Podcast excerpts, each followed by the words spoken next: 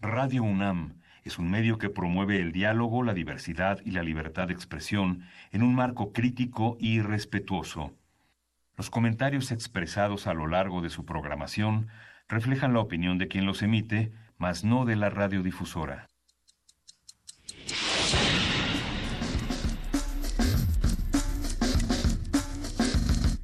Primer movimiento. El mundo desde la universidad.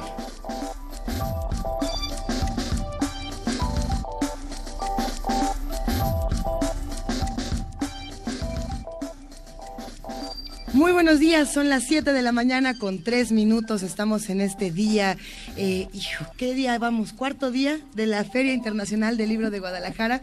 Eh, nos da muchísimo gusto saludarlos a todos. ¿Cómo estás, querido Miguel Ángel Quemain? Buenos días. Hola, Luis, buenos días, buenos días, Juana Inés. ¿Cómo están? Buenos días, buenos días Luis Iglesias, Miguel Ángel Quemain. ¿Cómo estás, jefa de información, Juana Inés de esa? Jefa del Cosmos y de la, y la, y de la feria, te iba a decir. No, de la feria no, aventurosamente, alguien más se hace cargo de la feria. Ah, pero ¿cómo has estado en todos lados? Miguel Ángel, tú también te has ido para todos lados en esta feria. Sí, muchas veces. Ayer, ayer tuve, tuve la oportunidad de estar escuchando varias eh, de las entrevistas y conversaciones que a lo largo del día tuvo Elena Poniatowska a partir de este libro que se presenta hoy, Juan Soriano, Niño de Mil Días, y que fue un diálogo muy interesante porque la presencia de Poniatowska ayer en la feria fue singular porque hubo un diálogo con Soledad Puertolas, eh, que es una de las escritoras que, eh, que está, que forma parte de la comitiva de Madrid para, para, para, entender cuál ha sido el desarrollo de la, de la crónica y de la narrativa. Y fue un diálogo muy interesante en la cronología del desarrollo que tuvo España durante el franquismo, las libertades que en México tuvo la literatura que se publicó tanto en Mortiz como en Ariel, como en muchas editoriales mexicanas. Y fue un diálogo conmovedor que concluyó en la noche con la presencia de Benito Taibo, Tania Libertad y Elena Poniatowska en un diálogo recordando los 50 años de la publicación de la novela Cien años de soledad de García Márquez, que reunió a más de mil personas en el auditorio Juan Rulfo. Fue muy interesante mostrar la vida de una novela llena de anécdotas, inagotable, que está muy ligada también al espíritu de la feria, aunque ya Juan Rulfo no está como presidiendo actividades en la feria. Sin embargo, la presencia de García Márquez, de la literatura latinoamericana, es fundamental entre nosotros. Fue, fue, un recorrido muy interesante y, bueno, la presencia de una gran cantidad de autores, la presencia de Galicia con la literatura infantil, de nuevos, de nuevos escritores, es, es increíble. Muchos en, otro, en, en gallego, pero vamos a ver esos libros, este, espero, en 2018 en español. Pues sí, la, la, presencia de la literatura infantil española, eh, tanto en gallego como en lengua vascuense, como en eh, otros, eh, como en catalán, por supuesto, es muy importante. Hay muchas editoriales que han, que han hecho su labor, sobre todo editoriales para niños que han hecho su labor de construir estos proyectos editoriales en las lenguas, en las distintas lenguas de España y, también con eso han, contribuido a formar la identidad de, un, de esta nación, también nación de naciones que es España de cierta manera. Eh, es interesante también esto que planteas de las, la presencia de Madrid en esta feria como un pretexto para ir y venir del Atlántico, aquello que, que ha venido de Madrid, pero aquello que hemos dado a España y al resto de Europa con, con, la literatura, por supuesto con García Márquez, pero con muchísimos otros. Luisa, tú estuviste presentando también. Ah, claro. Ah, bueno, de entrada yo también me fui al, pabellón de Madrid. Qué divertido es, no solamente estas conversaciones literarias. Me tocó escuchar a un ser de lo más hilarante que estuvo contando la relación arquitectónica entre Madrid y Guadalajara y hablaba de túneles. Bueno, pero además la gente se revolcaba de la risa porque justamente eh, retomaba estas ideas que se habían platicado con Lipovetsky en, el coloquio eh, Los acosos a la civilización, de cómo estamos atentando contra el medio ambiente, cómo estamos atentando contra eh, todos los seres humanos en esta era hipercapitalista. Y bueno, si uno camina por ese pabellón, está lleno de cuadros divertidísimos. Ya vieron las ilustraciones a los que están por acá. Hay una que dice, estamos en la era de oro de la violencia, si no me equivoco, ese es como el lema y ahí está el dibujado eh, la cara, si no me equivoco, de Donald Trump. Y, tenemos por ahí muchísimas, una de una, una, mujer, eso es muy fuerte, es una mujer golpeada y dice, ya no sé si es, un, si es machista o si es un animal. ¿No? Es una imagen perturbadora, pero a la vez eh, hermoso el, tipo de ilustración y también este mensaje tan crítico a la sociedad. Eh, ayer estuvo la presentación de la doctora Concepción Compani Compani hablando de si el lenguaje es sexista o no. Dicen por ahí que se armó una muy buena discusión y eso siempre da mucho gusto. A mí me tocó estar en la presentación de dos libros de Almadía que no les puedo decir más que, están buenísimos. Ya sé que decir que está bueno no aporta, pero en este caso están buenos y más. Eh, Lobo de Viviana Camacho es una verdadera maravilla, un, libro, una novela muy oscura. Y Obra Negra de Gil Maluque, que hace estos ejercicios autobiográficos de jugar con la memoria, de estar eh, de un recoveco a otro y sobre todo de de vivir la construcción de una casa acompañada de la destrucción de una vida, ya que la madre está enferma de esclerosis múltiple desde que la personaje, la, la protagonista de esta novela tiene cuatro años. Pero bueno, eh, ahí quedan algunas recomendaciones. Yo la verdad sí hago la sugerencia de que si hay oportunidad de que los que nos escuchan y los que nos observen a partir de las ocho de la mañana vengan a esta feria, no se pierdan los libros, visiten los stands, visiten todo lo que hay y si no pueden venir, imagínenla con nosotros, acérquense todos estos títulos que después todos los vamos a tener por acá. Eh, pero bueno, eh, vamos a ver qué hay el día de hoy, querido Miguel Ángel Quemain, ¿qué vamos a tener? Vamos a tener el lanzamiento de la colección México, que es una conversación con el doctor Agustín Escobar Latapí. Él es director general del Centro de Investigación y Estudios Superiores en Antropología Social, el CIESAS. Y ya está aquí con nosotros. Ya está con nosotros. Ya nos saluda desde el otro lado de, iba a decir de la cabina, pero esto la FIL es nuestra cabina. La FIL es una gran cabina Hasta donde toca el sol, todo es nuestra cabina. Los últimos días hemos disfrutado mucho, Juana Inés Miguel Ángel, de esta conversación que hemos tenido con Antonio Quijano, el jefe de noticias de Primer Movimiento, que precisamente nos ha dado el reporte de la FIL, las crónicas de la FIL. Se ha ido a meter a coloquios, discusiones, talleres, conferencias, presentaciones y, y bueno, pues aquí lo seguiremos platicando. Y vamos a tener a Rolando Cordera, que es autor de La Perena Desigualdad, un libro que acaba de publicar en la colección de Economía del Fondo de Cultura y él coordina el programa universitario de estudios sobre el desarrollo. Va a estar con nosotros aquí Rolando Cordero. Vamos a platicar sobre la editorial La Cifra y libro Salón Destino. Vamos a ver de qué se trata todo esto, todos estos proyectos editoriales que están proponiendo cosas completamente distintas, Miguel Ángel. Sí, vamos a tener también una mesa de cuentos de buenas noches para niñas rebeldes, una conversación con Lenena Fabili y Francesca Cavallo. Ellas son eh, autoras de este libro que reúne eh, más de una, casi más de 100 cuentos de mujeres sobre todo el mundo, ilustrado de una manera bellísima y que bueno, vamos a discutir sobre este mundo de mujeres y de ilustraciones. Y, justo la idea, Miguel Ángel, es que estos cuentos no duran más de una página y cada uno de ellos está retratado eh, pues con, estas distintas mujeres. Lo abría la sala y me apareció Frida Kahlo, pero, pero verán que vamos a ir encontrando eh, todo tipo de mujeres de todas las latitudes que tienen propuestas distintas. Mira, la, reina Isabel I, eh, Jane Austen, por supuesto, y así le puede ir pasando uno. Este libro está bellísimo, es de Planeta y bueno, pues ya estaremos platicando con, con las autoras, Miguel Ángel. Sí, y bueno, mientras tanto nos vamos con música, una pieza de Duke Ellington, Don't Get Around Much Anymore.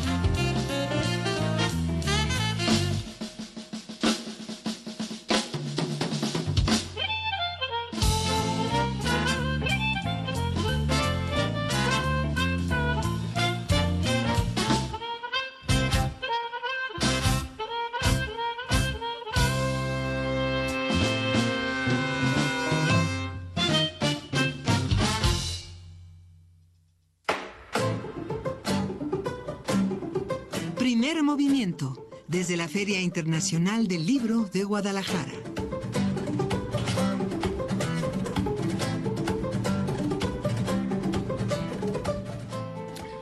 Regresamos eh, con, este, con este arranque con libros originales basados en una investigación seria y pensada para el público universitario este primero de diciembre se presentará en la FIL eh, la colección México dirigida por Agustín Escobar Latapí. Él es investigador y actual director general del Centro de Investigaciones y Estudios Superiores en Antropología Social, CIESAS. La colección fue realizada por varios académicos con el propósito de convertir sus publicaciones en textos de referencia y punto de partida para nuevas investigaciones. Ese trabajo nació en 2014 como parte de un proyecto de la Dirección General del CIESAS para difundir el trabajo actual de sus siete unidades regionales. En la colección México se abordan problemas nacionales de interés general que andan en antecedentes históricos y exponen su relevancia en la actualidad. Y está con nosotros el doctor Agustín Escobar Latapí, director general del CIESAS. Te doy la bienvenida. Buenos días.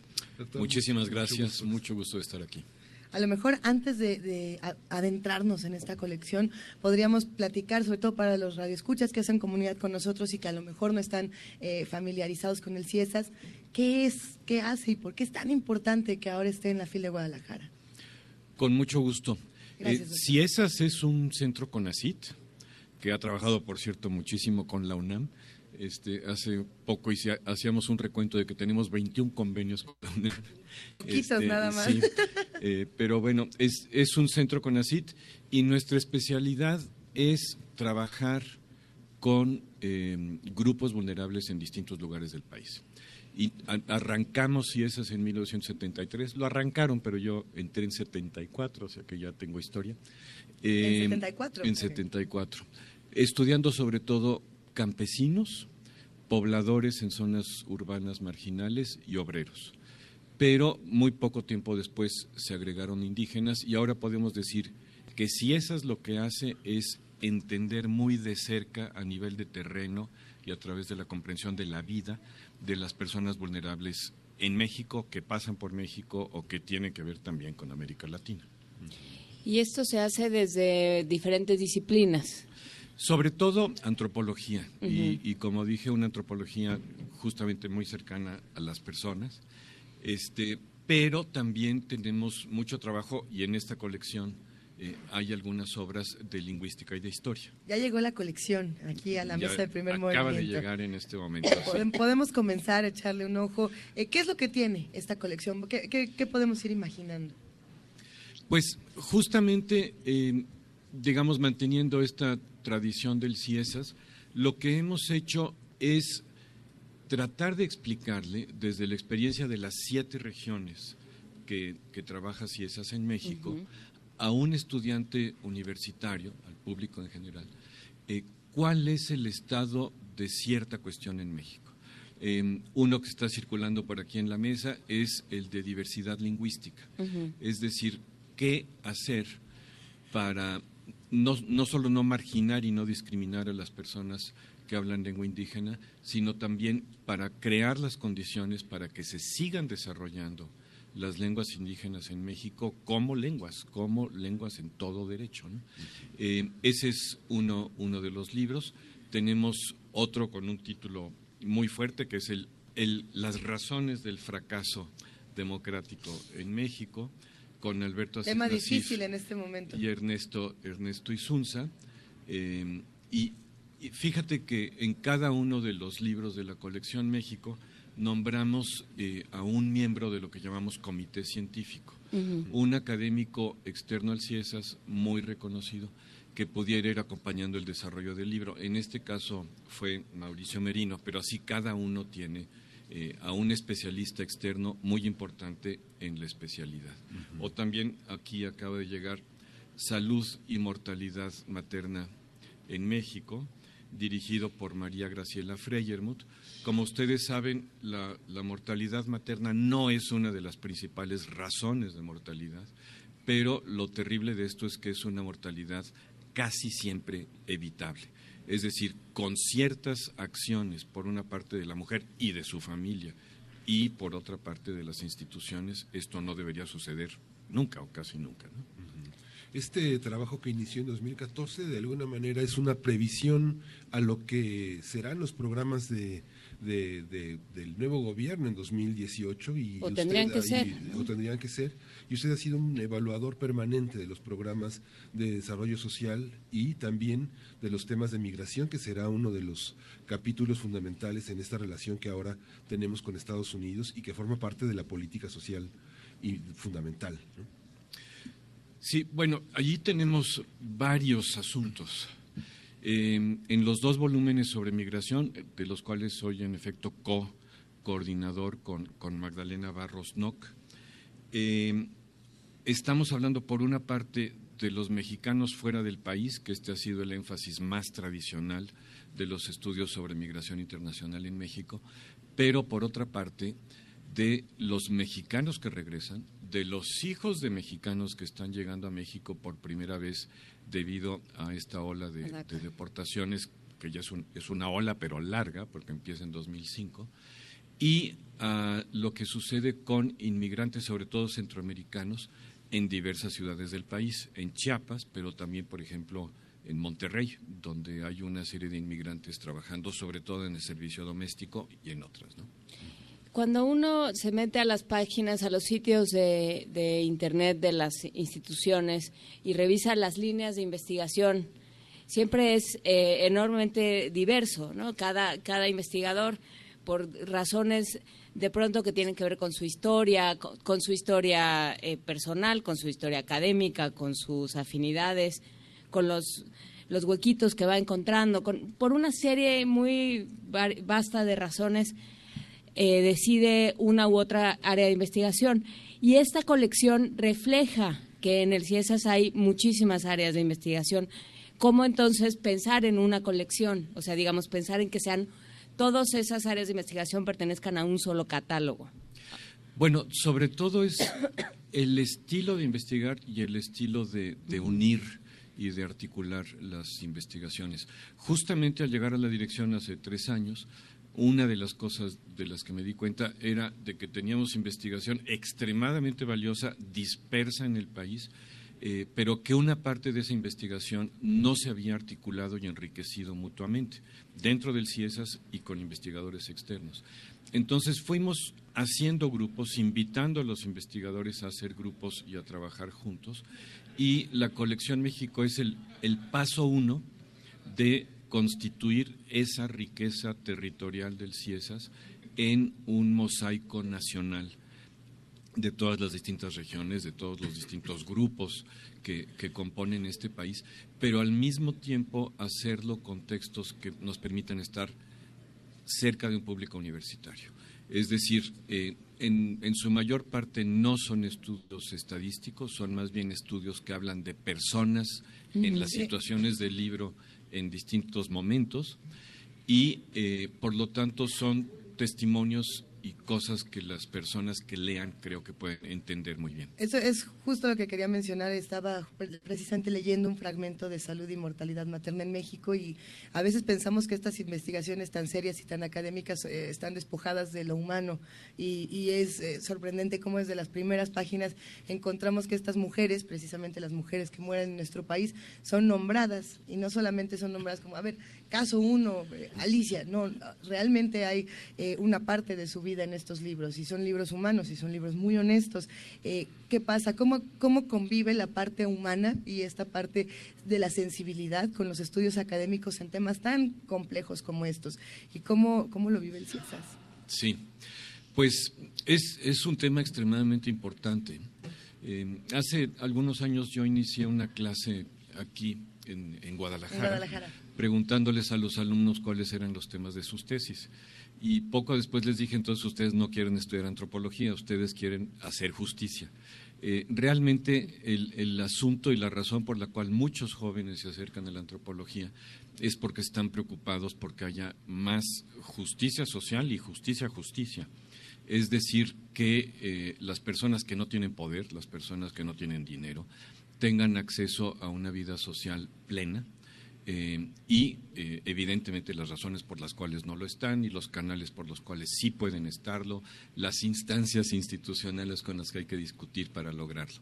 Entonces, si yo, mm, si yo pudiera decir una nota de la investigación social del CIESAS es que siempre tiene un ánimo de, esta justicia, esta igualdad, este respeto a la diferencia en casi toda la investigación que tenemos. Entonces los lectores podrían ser de cualquier edad. Cualquier persona que quiera acercarse, eh, académicos o no, universitarios o no, podría integrarse a una discusión. Esa es la idea, exactamente. Pero ustedes díganos, porque además este, esperamos que después de estos 10 títulos haya más. Estamos a punto de lanzar la segunda convocatoria eh, para hacer más títulos. Entonces, si hay algo que que corregir, que afinar, que arreglar, eh, con mucho gusto lo hacemos ahora. La, idea de esta colección era que fuera algo así como 70 eh, algo que ustedes no conocieron. claro que sí, hecho por la maestra Millán de la Facultad de Filosofía y Letras, entre muchísimos otros. Felipe Garrido estuvo involucrado en ese proyecto también. Y reunía, digamos, era un poco lo que luego fueron los breviarios del Fondo de Cultura. Era como estos pequeños, estos libros de bolsillo que buscaban llevar diferentes áreas del conocimiento y extenderlos de manera muy, muy generalizada, ¿no? hacer divulgación. Exactamente. En esa colección yo aprendí muchísimo sobre México, ¿no? discusiones políticas del momento, historia de México, etcétera. Y, realmente lo agradecí, y todos mis compañeros lo, lo hacíamos. ¿no? Eh, entonces, esto no es lo mismo, desde luego. Eh, además, aquella costaba 10 pesos, aquí mantuvimos los costos bajos, pero cada uno cuesta 250. También tienen un formato distinto. Es un, costo razonable, pero ya no tan bajo como aquel que estaba muy subsidiado. Y el primero de diciembre, si compran los cuatro, damos un precio especial rebajado. El precio, este, el precio del último año del sexenio. Para premiar el último año del sexenio de Peña Nieto, le vamos a dar un descuento en la colección México. Pero a ver, estamos en un momento en el que vienen las elecciones y yo me pregunto si estos temas que tenemos sobre la mesa, en este momento tenemos tres libros de los diez. Eh, tenemos cuatro, cuatro. Aquí, tengo el otro. El, primero. Revaloración de la diversidad lingüística y cultural de México. Diversidad lingüística. Por aquí tenemos el cuerpo femenino como una, en las decisiones del cuerpo femenino. Por aquí tenemos a los pueblos indígenas y acá la democracia. Estos temas se tocan o no en, este, en, tiempos electorales, porque tenemos entendido que se tocan muchísimo y a la hora de que ya tenemos decisiones, tenemos presidentes y tenemos senadores y demás, estos son los temas que primero se olvidan o que nunca se discuten y nos dijeron, mira, te prometo que si votas por mí, la salud y mortalidad materna en nuestro país va a cambiar y va a reducir se trabaja o no. Eh, ¿Qué responsabilidad tienen estos libros en tiempos como estos? Porque también hay una responsabilidad de parte del CIESAS de decir, oigan, hay que, hay que seguir con, con, esta, con esta lucha de la justicia. Sí, bueno, yo estoy convencido de la, de la calidad académica de los investigadores del CIESAS y de mucho, obviamente muchos investigadores de México. Pero, la duda es la calidad política. Pero ciertamente tenemos que hacer un esfuerzo por comunicar claramente qué es lo que pensamos que puede y debe suceder y que tiene que hacerse en este país.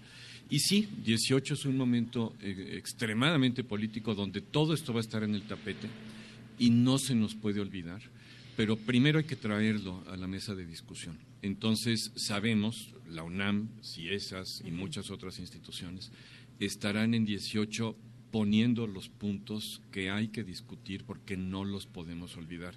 Ahorita cualquier encuesta te dice que corrupción, corrupción sobre todo e inseguridad son los dos grandes temas de los cuales la gente está hablando y se está quejando, pero eh, todos estos aspectos institucionales de funcionamiento democrático, de funcionamiento del sistema de salud, del sistema educativo y su relación con las lenguas, de la gestión del agua en todo el país, o este, por ejemplo, eh, la crisis de seguridad en México, de, Carlos Flores, de eh, Pueblos Indígenas y Estado, ese que es algo que ya, que ya está aquí. Mercedes González de la, Rocha, de la Rocha y Gonzalo Sarabí publican Pobreza y Vulnerabilidad, debates contemporáneos en México. Rosa María Osorio está terminando un libro sobre antropología médica, es decir, una visión antropológica de la salud en México. Lucía Bazán, otro sobre la familia mexicana. Entonces, eh, todas estas instituciones eh, más o menos naturales de la sociedad o, más influidas por la política pública, son cosas que tenemos que discutir, porque el México de dentro de 10, 15 años no, no existirá a menos que hagamos algo importante y muy positivo sobre cada uno de estos temas. En, el primer movimiento hemos tenido oportunidad de discutir eh, muchas desde distintos ámbitos académicos, desde la Ibero, el ITAM, el CIDE, distintas perspectivas académicas. ¿Cuál ha sido el impacto de las reformas estructurales? este, el que este proyecto surja en 2014 tuvo el tiempo para evaluar todas esas, estas, estas políticas, estas reformas estructurales. ¿Cuáles en este, en este momento, prácticamente para concluir el prácticamente para concluir el sexenio y el año y asomarse a la, al proceso electoral, ¿cuál es la evaluación que es del CIESAS, este, de esta particularidad de las ciencias sociales y la antropología tenemos de estas reformas? ¿Cómo, cómo las ve, doctor? Mira, no, no puedo hablar por cada uno de, los, de los autores. Eh, por ejemplo, tenemos desde recomendaciones extremadamente puntuales como la atención a la salud materna en México está incumpliendo en algunos aspectos los protocolos y convenios firmados por México, eh, hasta evaluaciones mucho más amplias. Pero yo podría decir dos cosas en general y eh, todavía sin haber visto alguno de los de los diez tomos que ya están eh, listos o a punto de salir. Lo primero es, si no tienes un Estado fuerte, íntegro, capaz de controlarse a sí mismo y capaz de eh, influir positivamente en la vida social de un país, allí tienes un problema, ¿no? Y tenemos que fortalecer al Estado para que pueda hacer eso pero eh, no solo es un Estado fuerte como el que tuvimos entre 30 y 60 o 30 y 70, sino eh, un Estado democrático. Entonces, un Estado que represente realmente a la población, que busque los medios para entender sobre todo a estos grupos con los que trabaja CIESAS, que son los que normalmente no tienen voz, un Estado que los entienda también es un Estado que es capaz lograr el desarrollo de un país de manera mucho más exitosa. Pero eso, eh, doctor Escobar, implica diálogos. Y tradicionalmente, entre eso que se llama pomposamente los tomadores de decisiones, esto es los legisladores, eh, los que tienen un puesto de elección popular, los que tienen algún tipo de cargo en la, en la función pública, y las eh, y las instituciones, sobre todo las que tienen este carácter de eh, mucho más hacia la gente, hacia averiguar qué es lo que sucede, los que han sido emanados de una necesidad de justicia, como decía hace un momento, em, de pronto hay un divorcio, ¿no? Unos son, o sea, unos son unos neoliberales espeluznantes, otros son unos hippies que, que quieren que todos nos tomemos de la mano y, que no entienden lo que es el desarrollo y el capitalismo y todas, o sea, hay, hay una hay un divorcio, digamos, de discursos que no nos ha permitido dialogar y que no ha permitido, y esto es algo también que, con lo que vamos mucho, que es qué pasa cuando la investigación académica no llega a, a, donde tiene que llegar. O sea, todo esto, aquí está, estos saberes aquí están puestos y están puestos de manera muy sistemática, muy académica. O sea, están al alcance de todos esos tomadores de decisiones. ¿Cómo se llega ahí? Digamos, no es, no es que sea un trabajo del CIESAS, pero sí es un trabajo de imaginación que nos tenemos que plantear como país y como investigadores. Ustedes mencionaban hace un momento la, experiencia que tengo como evaluador y eh, ciertamente aquí no basta la, buena voluntad, ni de una parte ni de otra. Los académicos, por su parte, tienen que comprender las dificultades y las condiciones en las cuales se toman decisiones y se pueden hacer cambios en la vida pública. No es sencillo. Es decir, el funcionario más interesado, más lector y con la mejor voluntad no puede cambiar todo lo que hace una dependencia pública porque lo dijo un académico. Eh, y por otra parte, efectivamente necesitamos funcionarios públicos que tengan esa actitud de acercarse, de escuchar y de discutir. No hay buenas recomendaciones de una evaluación si eso se hace sin haber consultado al funcionario. Este, y eh, por otra parte, muy probablemente tampoco hay buenas decisiones del funcionario si no se inicia este diálogo. Eh, entonces, no es un asunto de que mañana o en seis meses podamos decir ya académicos y funcionarios nos pusimos de acuerdo y vamos a hacer uno, dos, tres, cuatro.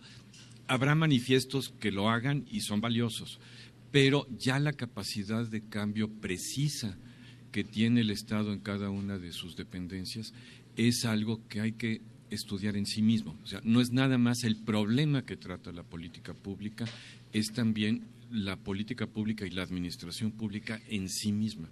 Y, obviamente, legisladores, etcétera. Entonces, este cúmulo tiene que entenderse mutuamente, o estos dos grupos, y ese diálogo no es algo automático. Tiene que hacerse con mucho cuidado. Eh, en una evaluación se tiene que construir y en estos diálogos que son mucho más de fondo, de cómo queremos que cambie México, también tenemos que irlo haciendo pacientemente. Pero necesitamos a los dos. ¿Qué preguntas le hace falta al, al CIESAS? Le hace falta por hacerse en, futuras publicaciones. Que ya saber, ya tengo estas 10, me encantaron estas dudas que tenemos aquí, ahora me gustaría entrarle a estas otras que a lo mejor no hemos trabajado y que siguen siendo urgentes para el país. Sí, bueno, otro de los temas que trabaja CIESAS eh, muy frecuentemente es el de la política local. Es decir, nosotros observamos cómo se hace política, eh, normalmente no en grandes zonas metropolitanas, sino en, municipios menores y en municipios pobres, digamos 100 mil personas para menos, ¿no?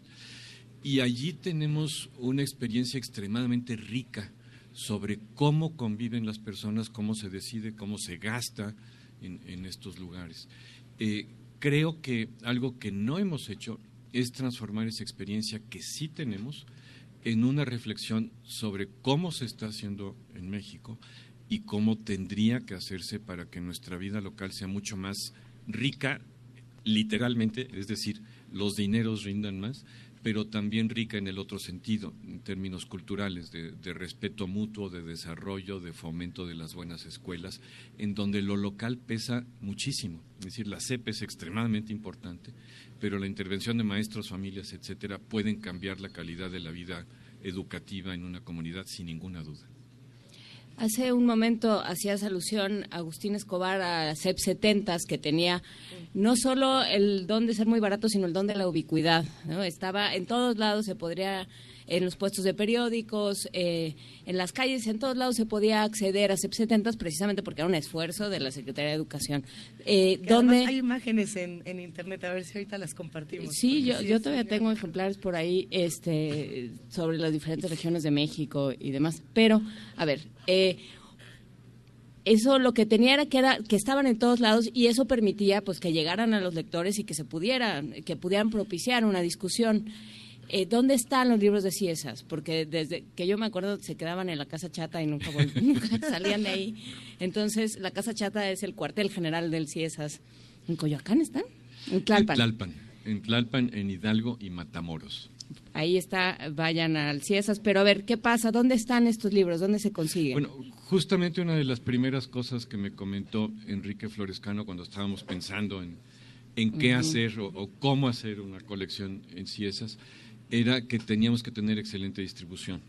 Eh, por el momento tenemos un distribuidor y tenemos estos libros en librerías de la UNAM, librerías de la UAM, librerías del sótano, Gandhi, eh, librerías de la jornada y en cada estado del país, yo no sé si ya habrán llegado o están por llegar, pero eh, estaremos distribuyendo en algunas de las principales librerías de, cada estado. Aquí en Guadalajara, en, en Gonville y en otros estados, en, ese tipo de librerías, las, cadenas más grandes de, cada lugar. Eh, y bueno, pues esto también depende de que los distribuidores eh, vean que esto funciona y en ese caso pues seguiremos ampliando la red, ¿verdad? Entonces esto depende también de los lectores y de quienes se quieran acercar a los textos. Eso fue para ustedes, señores. Compren los libros del, del CIESAS. Y, la parte del, libro electrónico, la, parte de acceso a la red. Esto es algo que hemos tomado en cuenta. Nosotros estamos lanzando la, colección en este momento como una colección impresa, sobre todo. eh, pero sí queremos que se consolide también como una colección electrónica. Sin embargo, dejaremos pasar un tiempo entre lo primero y lo segundo. Eh, no habíamos tenido mucho mercadeo electrónico en CIESAS, en este momento ya tenemos, pero tenemos que hacerlo mucho más y esto se irá colocando en, se irá colocando en las páginas. Algunas otras instituciones eh, académicas pues tienen millones de, descargas de libros electrónicos. Vamos también a decidir si como política la abrimos tanto. Ahora Pero que es, un juego truculento. Es un juego truculento porque te dicen tenemos millones de descargas, pero tener la descarga no garantiza la lectura necesariamente.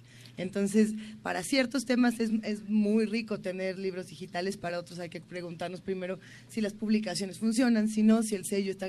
En fin, eh, me parece que, que, estos libros sí son de los que uno tiene que tener en la mano para andar... Eh, es que no, quiero decir que para estar regando el conocimiento a golpe de libro, pero sí, eh, son libros que necesitamos tener y son muchos los que nos escriben en arroba P Movimiento para preguntar eh, dónde los pueden conseguir, cuándo, a qué hora nos podemos ver para seguir con esta charla y sobre todo eh, cómo pueden entrar en contacto con el CIESAS para futuras conversaciones.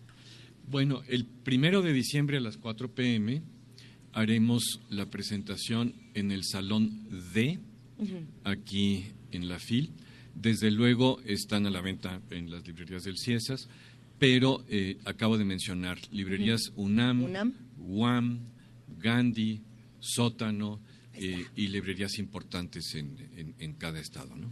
pues ¿qué será? Que nos vemos todos el primero de diciembre a las 4 de la tarde. Y puede llevar su paquete, eh, su paquete de fin de sexenio para prepararse para el próximo sexenio.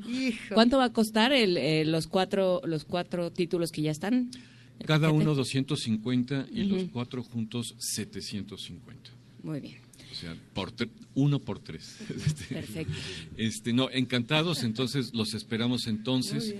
Y eh, cada uno de estos títulos también es motivo de una pequeña publicación en el Facebook eh, de Ciesas. Entonces allí pueden obtener más información. Y le voy a pedir a nuestra subdirectora de ediciones que también ponga un, allí un contacto para que las personas que están preguntando puedan tener más información. por ejemplo, Don Ají Barca nos dice, bueno, yo soy doctor en mortalidad materna y este libro me interesa, quiero entrar a la discusión. Por ahí Miguel Ángel Gemirán ya está, está peleando con la democracia, los políticos y demás, y siempre da gusto cuando eso sucede. Eh, hay buenas conversaciones y lo importante de estos libros es justamente que despierten discusiones distintas. Eh, te agradecemos muchísimo, doctor Agustín Escobar Latapí, director general del CIESAS, y vamos a seguir platicando muy pronto. Eh, recordamos los ah, cuatro títulos para, para terminar, recordamos los cuatro títulos títulos que, que ya están eh, a la venta, Salud e Inmortalidad Materna en México, Revaloración de la Diversidad Lingüística y Cultural de México, las razones del fracaso democrático, que ya es un título bastante provocador, y Pueblos Indígenas y Estado en México. Ahí están esos cuatro títulos del Centro de Investigación en Antropología Social. Centro de Investigaciones y Estudios Superiores en Antropología Social, Muy el CIESAS. Muchas gracias, doctor Agustín Escobar. Muchísimas gracias y mucho éxito. Nosotros por lo pronto cerramos esta conversación con música, Miguel Ángel. Vamos a escuchar la Huitoltepecana de Isaías Vargas Jiménez con la Banda Filarmónica del Centro de Capacitación y Desarrollo de la Cultura MIGE. Vamos a verla.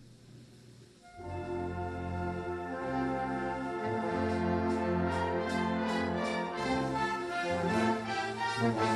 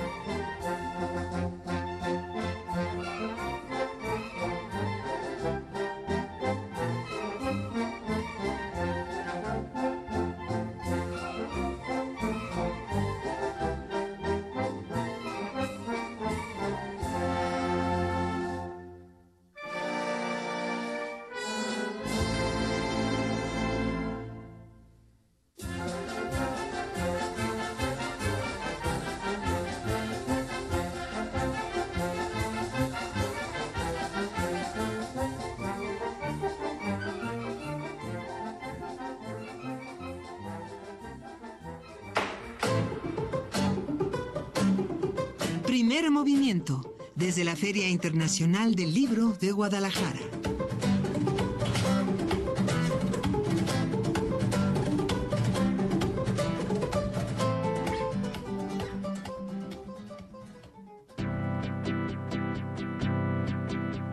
Crónicas desde la FIL con Antonio Quijano.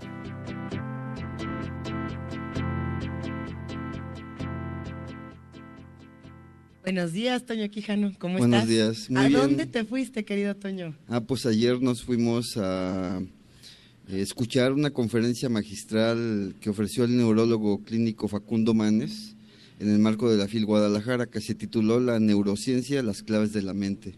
El neurocientífico quería ir yo. Dicen Sí. que estuvo re buena. estuvo mu- muy divertida. eh, el neurocientífico argentino afirmó que el cerebro es el órgano más complejo del universo. Y aunque no existe una teoría general sobre este órgano, ni sabemos cómo se forma la conciencia, actualmente hay algunos avances que nos acercan mucho a la ciencia ficción.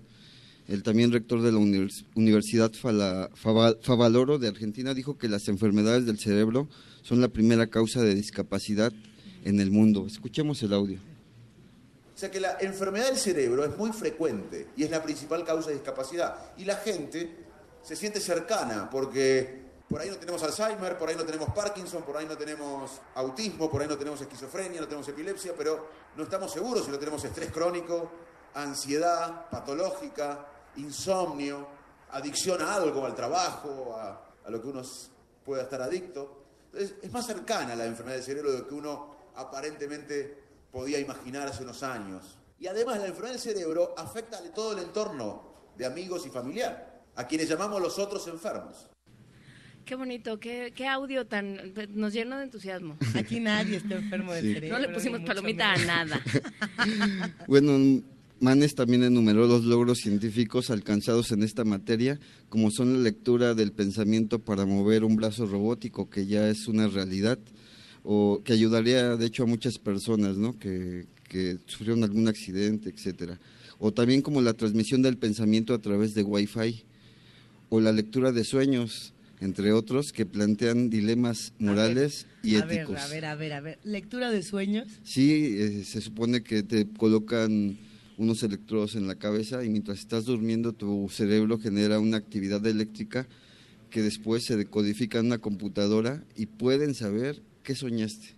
¿Pueden saber que soñaste que estabas nadando en, en un mar de chocolate Hershey's así? Ok, ok, ok. Y todo, todas estas discusiones, ¿a, a dónde llegan?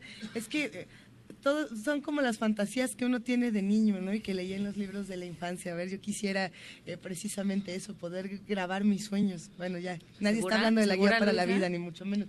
Pues sí, por supuesto, y sobre todo las pesadillas y, y saber exactamente qué está pasando en nuestro cerebro cuando están todas estas actividades que no podemos percibir. Sí, bueno, Manes dijo que esta, estos logros científicos plantean dilemas éticos y morales porque no sabemos qué uso van a tener. Escuchemos el audio.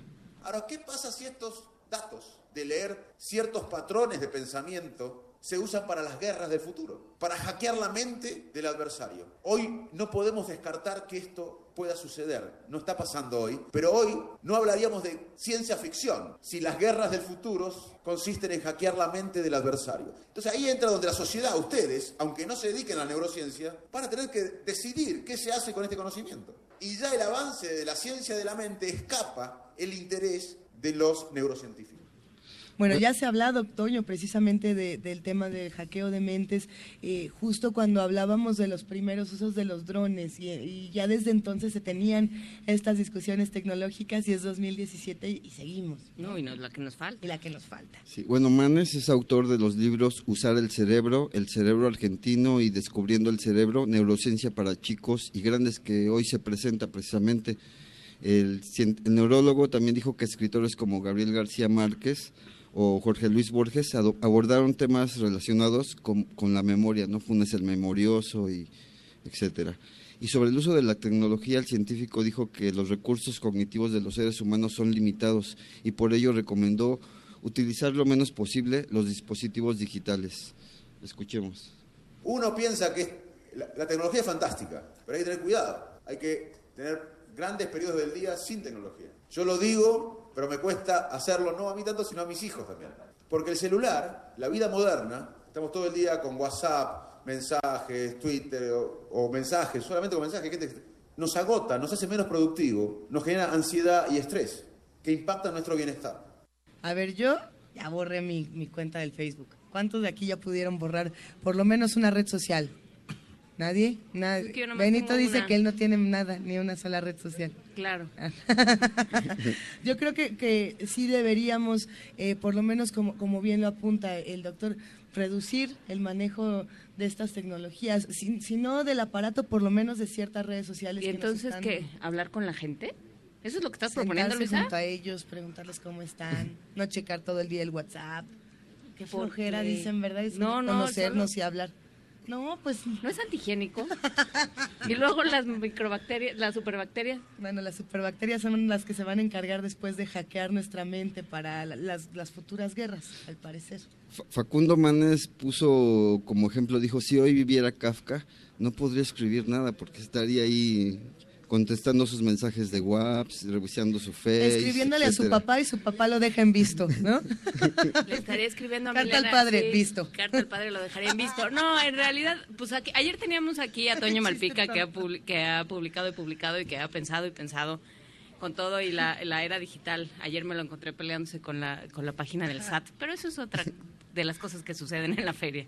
Interesantes reflexiones. Eh, sin duda, el tema de la neurociencia da, como lo decíamos el día de ayer, querido Toño, eh, es, es, inagotable, es decir, conforme más avanza la tecnología, eh, la literatura tiene que, seguir el paso y viceversa. yo creo que no hay nada más fascinante que nuestros sueños finalmente los alcance la tecnología y nos proponga mm, a lo mejor nuevas pesadillas. Bueno, recuerdo ahorita una película de Wim Wenders, la de este ¿Cómo se llama? Donde hay un casco que te lee los sueños y entonces todos se vuelven adictos a leer, a ver sus sueños, ¿no? En una imagen hasta el fin del mundo. Porque está hasta el ah, fin, no, no es hasta el fin del mundo. Bueno, no, por favor, para quienes nos escuchan, ¿cuál es esa película de Wim Wenders? Y también está la de Días Extraños, donde tenías la realidad virtual conectada en estos en estos lentes que se conectaban, si no me equivoco, a la columna vertebral. O ya le estoy confundiendo con Existence. Yo más bien pensaba en, en, esta, que no sé, cuyo, cuyo director se me escapa, pero que, es, que se llama Memento, precisamente, y que es de este ser que pierde, ahorita que hablabas de Funes el memorioso, de este que, que va perdiendo la memoria, que, que, tiene ciertos recuerdos y ciertos chispazos, pero que se tiene que tatuar en el cuerpo aquellas cosas de las que se tiene que acordar. Yo por eso me tatúo. De Christopher Nolan. Muchas gracias a Vania y a Frida, que me lo dijeron a coro, pero bajito. Sí, bueno, ¿Qué más tenemos? ¿Por qué no nada más fuiste a esto? Sí, bueno, siguiendo con el tema ya el último audio, eh, abordó muchos temas, Manes, este, entre ellos lo de la inteligencia colectiva y cómo es exitoso un equipo de trabajo. Tiene tres características. Escuchemos el audio. La inteligencia colectiva va a ser mucho más que la suma de las inteligencias individuales. Lo que sabemos, lo que sabemos es qué predice el éxito de un equipo. ¿Qué factores pueden predecir el éxito de un equipo? Básicamente tres. Primero que haya altos índices de empatía en los miembros del equipo. Cuanto más empatía tienen los miembros del equipo, más posibilidades de éxito del equipo. La empatía es la habilidad cerebral para imaginar lo que siente el otro e incluso sentir el dolor o la alegría del otro.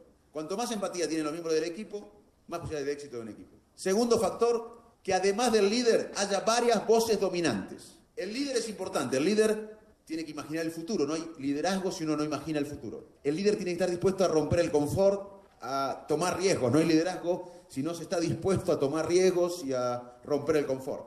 Uno puede eh, mantener el confort y no tomar riesgo, pero tiene que estar dispuesto a, como líder. Y el líder también tiene que representar al equipo, no puede haber liderazgo si no se representa al equipo. Pero además del líder tiene que haber varias voces dominantes en los equipos. Para que haya más posibilidades de que el equipo sea exitoso, tiene que haber varias voces dominantes además del líder. Y el tercer factor en el cual se encontró correlación con el éxito de un equipo es la presencia de mujeres en los equipos. Las mujeres le imprimirían al equipo un análisis emocional y social, empático, que sería muy beneficioso para el equipo.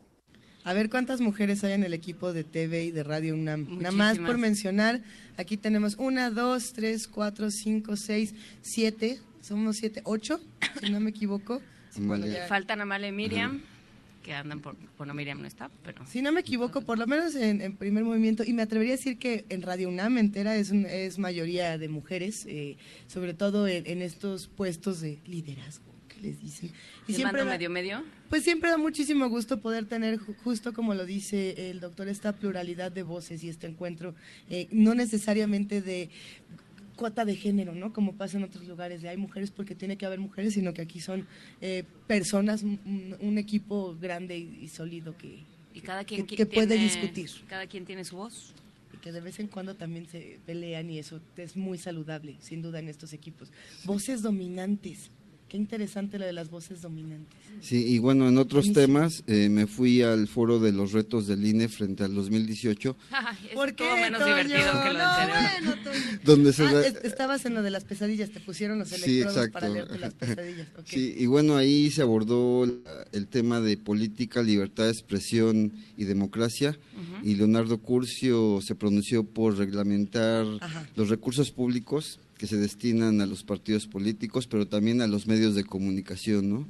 Eh, y como lo ordenó justamente hace poco la Suprema Corte de Justicia de la Nación a la Cámara de Diputados, que tiene que regular esta publicidad antes de las elecciones. Entonces es un escenario complicado el próximo año. ¿No habíamos quedado ya en eso en algún punto y luego no? Y sí, pero luego, no, entonces ya llegó a la Suprema Corte. Sí, lo que pasa es que la Suprema Corte dice que este el dar recursos a los medios de comunicación también implica un poco de censura, ¿no? Porque sabemos cómo castigan cuando a ciertos medios no están en la línea, ¿no? De, lo que quiere pues el gobierno que, se escuche.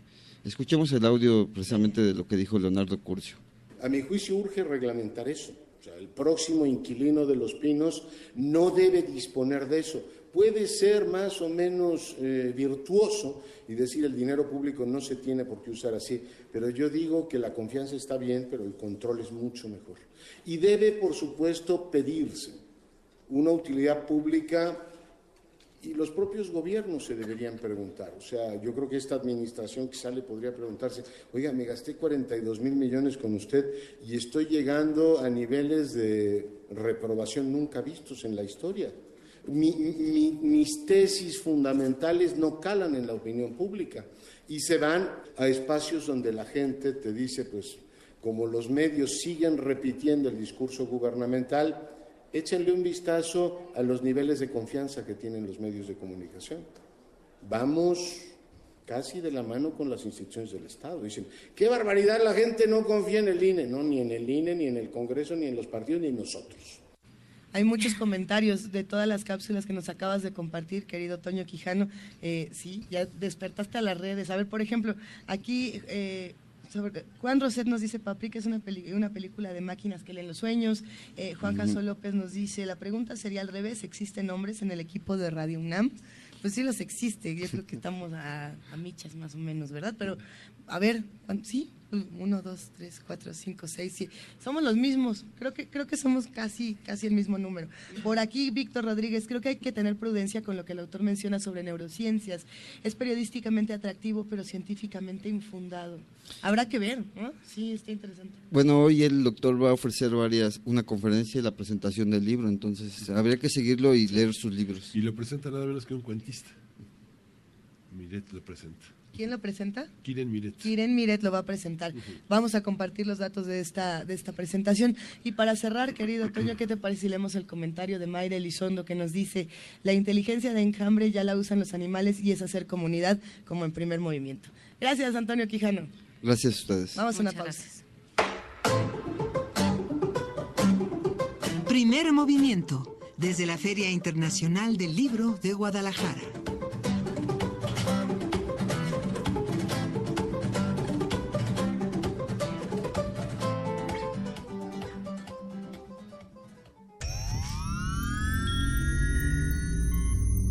Hemos visto historias que definen la identidad de una época. Sentimos los trailers, la fila de las palomitas, los créditos y el número de los asientos. Nos gusta el cine. Todo, el cine. Y queremos platicar, debatir y discutir sobre él. De retinas un horizonte sonoro para vivir el cine. Martes. 21 horas. Por el 96.1 de FM. Radio UNAM.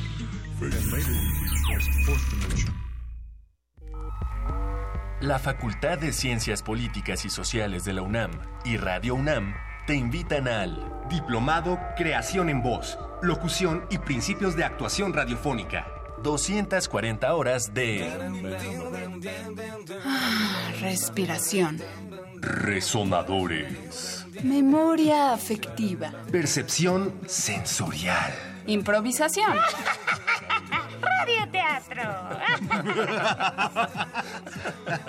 y mucho más. Comenzamos el 8 de enero.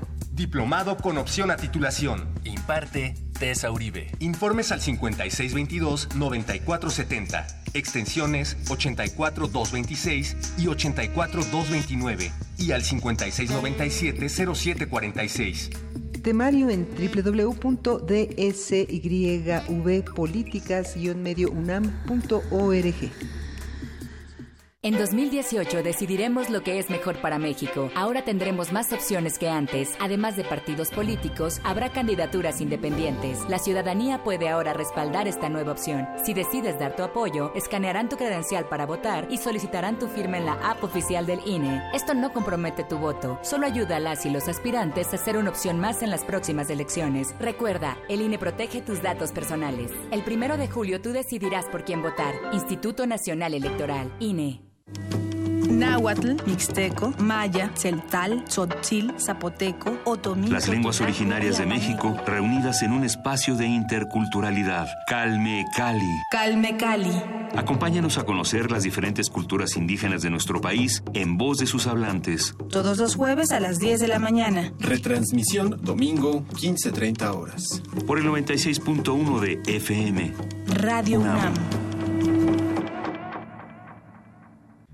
Ballets de todos los tiempos. Música medieval, barroca, moderna. Los sonidos que hacen mover al cuerpo en un solo programa. Diáspora de la danza, lunes a viernes a las 6.40 de la mañana y su retransmisión a las 3 de la tarde. Por el 96.1 de FM. Radio UNAM.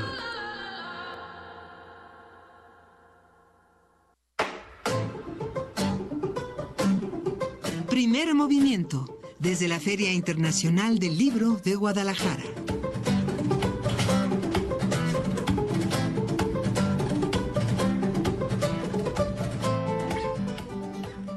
8 de la mañana con tres minutos, ya estamos aquí, seguimos para los que nos escuchan en radio, seguimos aquí en primer movimiento por el 96.1 de FM, 860 de AM desde la Feria Internacional del Libro de Guadalajara, para quienes comienzan a sintonizarnos por televisión, buenos días. Buenos días, eh, Buenos días, Luisa Iglesias, buenos días, Miguel Ángel Quemain, ¿cómo están? Hola, muy bien, disfrutando muchísimo la feria, con muchísimas actividades, con un, un enorme plan de actividades para para hoy. ¿Qué actividades? y un gran recuento de ayer. ¿Cómo cuáles actividades tenemos para el día de hoy, Miguel Ángel? Pues fíjate que hoy hay un, eh, en Voz Viva de Latinoamérica, hay todo un, hay todo un recorrido por eh, Brasil. Hay un, un tema que fue Destino Brasil, en el que reúne a mm. muchísimos escritores brasileños jóvenes que están eh, en un catálogo que hizo la feria a propósito de derrumbar muros, que son los muros de la lengua que se han establecido con esta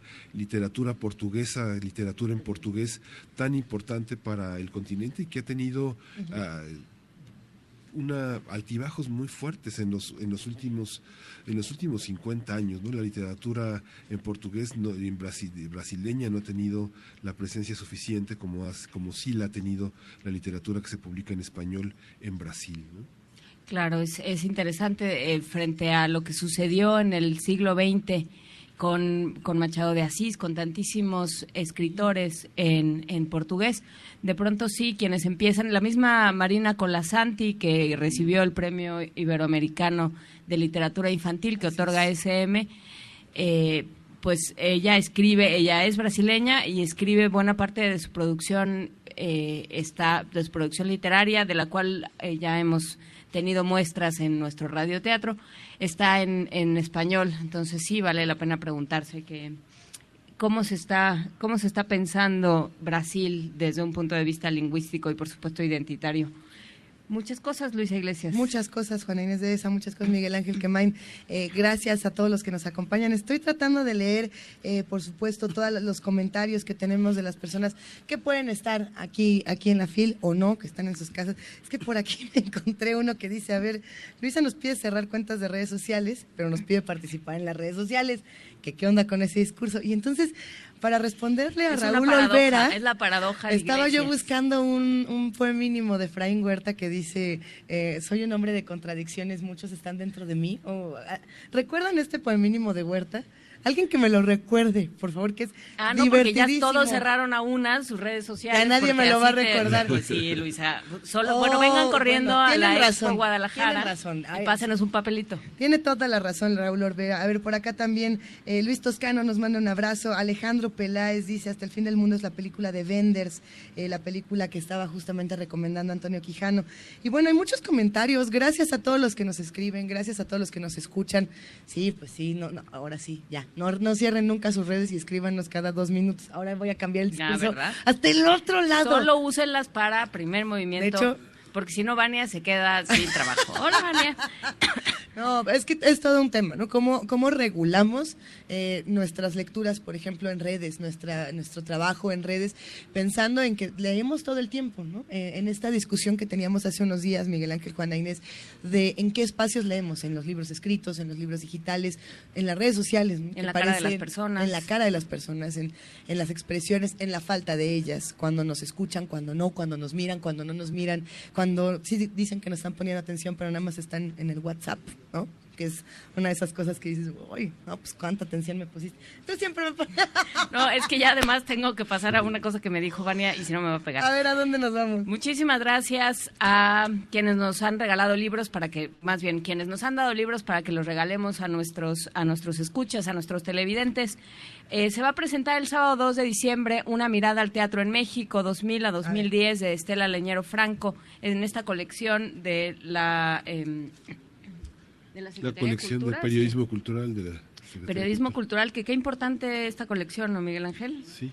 Alquimia Audiovisual de Juan José Olivares, sala de redacción de Pablo Espinosa, Voces del Cervantino de Leticia Sánchez Medel, Horas y Deshoras de Miguel Ángel Flores. Si quiere eh, echarse un clavado a lo que ha sido el periodismo cultural en México, que ha sido un género de pronto olvidado, pero siempre eh, con muy buenos representantes. Bueno, pues ahí está Estela Leñero Franco y su mirada al teatro en México. Legado de Generaciones, una antología poética, una selección de Rolando Catán. Y Periodismo Urgente de Ricardo Rafael, eh, un manual, el manual de investigación 3.0 publicado por el INAI y Ariel en coedición. Aquí están estos libros, lo- pero es que ya no entendí, ya no entendí los papelitos. A ver, el de... A ver. Hay que mencionar las redes. Esta, Ya moví los papelitos. Sí, Vania me va a matar. Ven, Vania, por favor. A ver. A ver, eh, periodismo cultural se puede consultar, se puede saber más en el Facebook de la Secretaría de Cultura, que es Libros México. Eh, este que está publicado sí. o patrocinado al menos por el RON Flor de Caña, se puede consulte, se puede seguir más en arroba Flor de Cana, del libro Legado de Generaciones. Venga. ¿Ves? Compartimos Ya estas casi lo redes logramos, sociales. Y estos libros los vamos a estar regalando más adelante. Muy bien. Cuando Dice regresemos, Vania- porque... Vania me hace una señal que no sé si es la Macarena, si es este un pasito de swing. Cuando regresemos a, Qué a la bonito Ciudad de es el México- radio y la tele en vivo, ¿verdad? Y Además lo hizo así en la cámara. Radio así, Verité. Se puso a bailar en la, en la mera cámara. Y dicen los amigos de TV UNAM, sí, sí, se vio muy bien. En el cuadro, muy bien.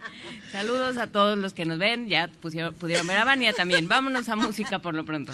Vamos a escuchar Coroco, eh, de Sella.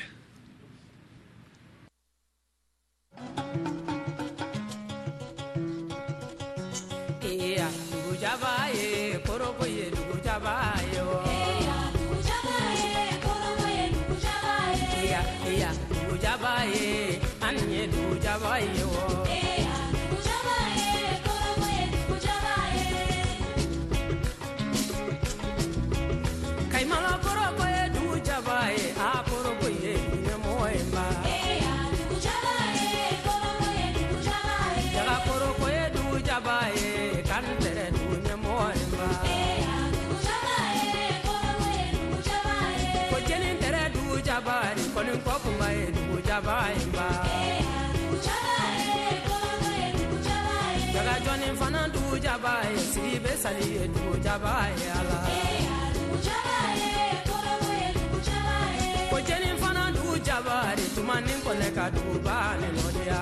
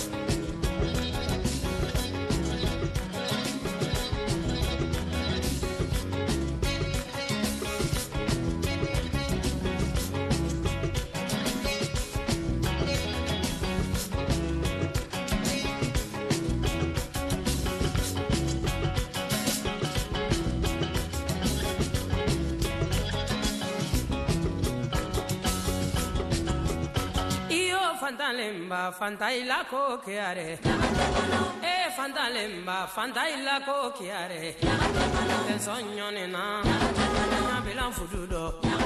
So fodo fududo.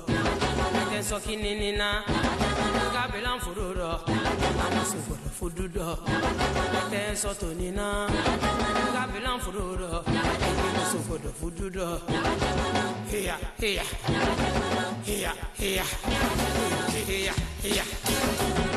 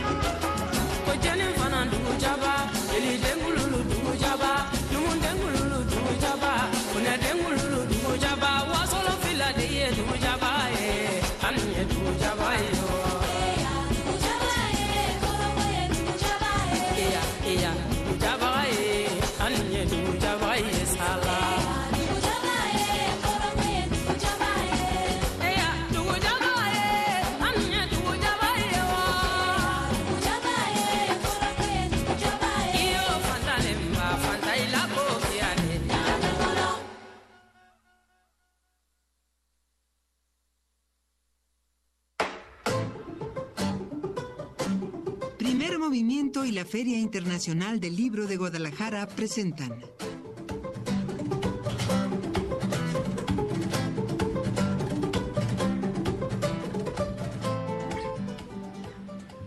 Regresamos aquí a Primer Movimiento, son las 8.14 de la mañana de este jueves 30 de noviembre y que estamos eh, ya en la presencia de Rolando Cordera, eh, fiel a su propósito de analizar la desigualdad para desarrollar propuestas que permitan combatirla. Rolando Cordera, profesor emérito de la UNAM y coordinador del Programa Universitario de Estudios del Desarrollo, realizó el libro La perenne desigualdad, en el que reúne diferentes estudios y debates en torno al tema.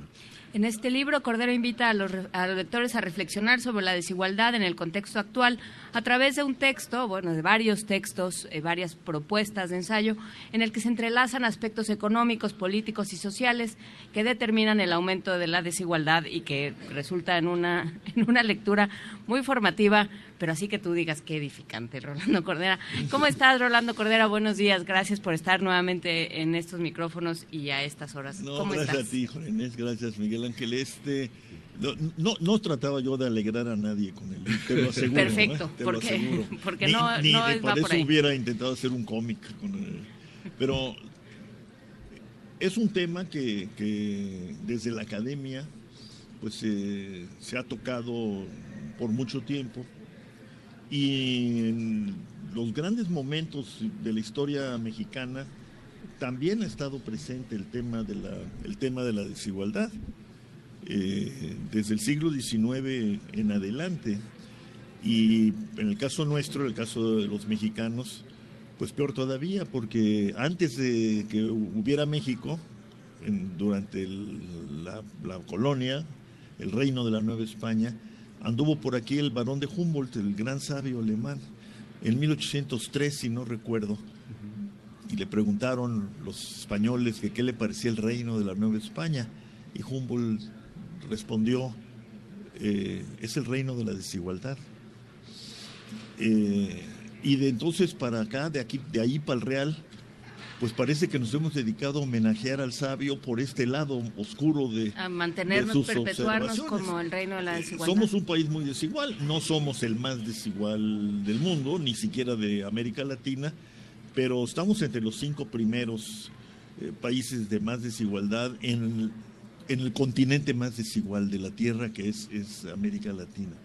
A ver, tú hablas de siglo XIX, pero en realidad eh, somos un país desigual desde antes, desde antes de que fuéramos país. Bueno, pero... Pero nos empezó a doler, digamos, a partir del XIX. Que, con esto que, que llamamos modernidad y que es un, un término que tú utilizas. Y eh, hay una asociación en, tus ensayos entre modernidad y desigualdad. ¿Qué, ¿Cómo se asocian? Bueno, mira, creo que el término modernidad eh, eh, eh, se usa para, para casi cualquier propósito, pero en, en, México el discurso de las élites dominantes desde que buscaron crear un Estado nacional al calor de, de las guerras de reforma y luego la lucha contra la invasión francesa y demás, se habló de modernidad. Y hasta donde yo, yo lo entiendo, se pensaba siempre en esta idea de ser como los más avanzados, de estar al día. Olvidando que para ser como los más avanzados y estar al día, hay una serie de requisitos que cubrir dentro de los países, dentro de los estados nacionales. Y precisamente a partir de aquella fecha en que se descubrió que la maravilla del capitalismo, de la revolución industrial, de la aplicación de la ciencia a la vida, a la producción, a, todo, al comercio, todo eso que, que, existía. Era, era algo despampanante. Eso, sin embargo, no resolvía el tema de la pobreza de masas que caracterizaba a aquellas naciones y agudizaba la desigualdad por la cantidad de rupturas estructurales que traía consigo la irrupción del, capitalismo. Y de entonces en adelante, desde las más paradójicas perspectivas, eh, se planteó eh, el tema de la cuestión social, resumido en una combinatoria de pobreza, que era una nueva pobreza, no era la vieja pobreza rural, era la pobreza de los rurales que se habían vuelto urbanos, de los campesinos que se habían vuelto proletarios. Está Dickens, pues. Eh, ¿Tú qué quieres hablar de novelas? Charles Dickens. o El Mago de Oz. El Mago de Oz también es la. es posterior, ¿no? ajá, está Dickens y después está El Mago de Oz pensando justamente en la ruptura entre la población urbana y la población rural, o sea, cómo la población rural empieza a empobrecerse, se va hacia las ciudades y entonces sí se genera otro tipo de pobreza. Sí, y bueno, eh, eh, nada menos que Bismarck, el canciller de hierro, el, que unificó Alemania, que no era precisamente un proletario ni un socialista, inicia la seguridad social moderna en el mundo. ¿Por qué? Para enfrentar al partido del proletariado que se estaba formando entonces en Alemania, que fue el, Partido Socialdemócrata. Y luego, a, principios del siglo XX, un liberal de oligarca, Lloyd George en Inglaterra, empezó también a meter los seguros al desempleo, eh, etcétera. Y a lo largo del siglo XX, pues eh, así transitamos, ¿no? Nosotros también. En México hubo grandes esfuerzos de reforma económica y social frente a la pobreza y la desigualdad. Eh, la cúspide la vivimos con el gobierno del general y presidente Lázaro Cárdenas, pero en el discurso por lo menos, y incluso en las instituciones, siempre ha estado presente. La cuestión es que arribamos al siglo XXI y nos topamos con que el cambio económico para ser mejores, para globalizarnos cuanto antes, la apertura de los mercados, la privatización, etcétera, pues trajo consigo un empobrecimiento real de grandes masas de población que vivían en la frontera entre ser pobre y no serlo, por un lado. Y luego a medida que comenzaron a medirlo los estudiosos, pues nos encontramos con este asunto de la desigualdad que abarca pues prácticamente todos los planos de la vida. Hay desigualdad en, el dinero, en el ingreso, hay desigualdad en la riqueza y en México hay desigualdad en el acceso a los bienes públicos básicos para la existencia digna. En México no más del 60% de los mexicanos tiene acceso a la seguridad social. No más del 70% tiene acceso a la atención eh, en la materia de salud pública. Eh, en educación básica estamos más o menos cubiertos, pero ahí hemos descubierto el gran desafío de la calidad, de la falta de calidad y dicen algunos también la falta de pertinencia ¿no? de la educación que se imparte a los niños en el mundo en transformación que, pues, estamos viviendo todos. Y de ahí que eh, con el libro y con otros esfuerzos con colegas en, en la UNAM y otras instituciones universitarias del Valle de México, de, y, pero también del resto, por ejemplo, hemos trabajado muy buenas relaciones con, con los investigadores de la Universidad de, Guadalajara, con los del Colegio La Frontera, con el Colegio Sonora, etcétera. Pues hemos insistido en que la cuestión social debe ponerse en el centro de la preocupación y en el centro de la acción política. Pues son voces desde la academia, ustedes las conocen eh, bien en cuanto a que su eficacia comunicativa no es precisamente eh, de excelencia, ¿no? Pero pues hay que seguir eh, insistiendo en eso. Yo, yo en el libro digo que, que lo que tenemos que hacer son proclamas, proclamas contra la desigualdad por la superación pronta de la pobreza extrema. Por ejemplo, bueno, eso se puede hacer en México. Para eso no necesitamos incurrir en grandes este, importaciones de ideas o de maquinaria, equipo. Es, cuestión de llegar a acuerdos básicos y de que las élites entiendan que, que su aislamiento progresivo eh, no las va a llevar a ningún lado, las va a llevar a, a ser entes en el espacio, ¿no? Sí, este, hay que ver quién les manda el memo, digamos. Esa es la proclama que quieres. Esa es la proclama. ¿Qué, qué arrastramos de la desigualdad, de, la vieja desigualdad? ¿Es multifactorial? Digamos, hay un aspecto religioso que jerarquiza la vida, en, el en, la vida terrenal de una manera y la vida celestial de otra, pero también hay un pensamiento político que también jerarquiza el mundo de alguna manera centralista, que es lo que heredamos también desde la independencia y desde la Revolución Mexicana. ¿Cómo, cómo ver esas múltiples desigualdades? ¿Es multifactorial, doctor? Bueno, es multifactorial y en nuestro caso muy claramente eh, asociado, por lo menos en una de sus dimensiones, al factor étnico. Eh, ahí están los más pobres de los pobres, el ejército zapatista muchos años después de que se firmaron acuerdos con eh, los grupos étnicos eh, de Chiapas, muchos años después de que se constituyó el Consejo Nacional Indígena, muchos años después de que decretamos en la Constitución que somos un Estado pluriétnico y plurinacional. Después de todo eso, los datos más recientes nos dicen, ahí está el abismo de la pobreza y ahí se encarna la desigualdad más eh, inicua. Entonces, el, factor étnico en, nuestro país, eh, yo creo que sigue teniendo un peso decisivo, como lo tenía cuando esta nación comenzó a constituirse. Y luego también hemos clara, cada vez más perfilado que otro factor con gran incidencia es ya el factor clase social. O sea, a la gente la determina el lugar de nacimiento. La movilidad social. La movilidad social está, está en buena medida obturada. y, lo que uno, donde uno nace es casi su destino. Infancia es destino, como decían. Pero no era. Y lo es. O sea, no lo era, digamos. Bueno, en un tiempo eh, tuvimos movilidad social, tuvimos urbanización acelerada, industrialización, expansión educativa, y entonces sí, hubo, hubo, hubo, movilidad social, ¿no? Muchos la, hemos, la vivimos, la, generación anterior a la que actualmente domina, eh, vivimos ciertos tipos de movilidad social y generamos muchas expectativas. Ahora esa movilidad social está en buena parte bloqueada y las expectativas de los jóvenes andan por los suelos, ¿no?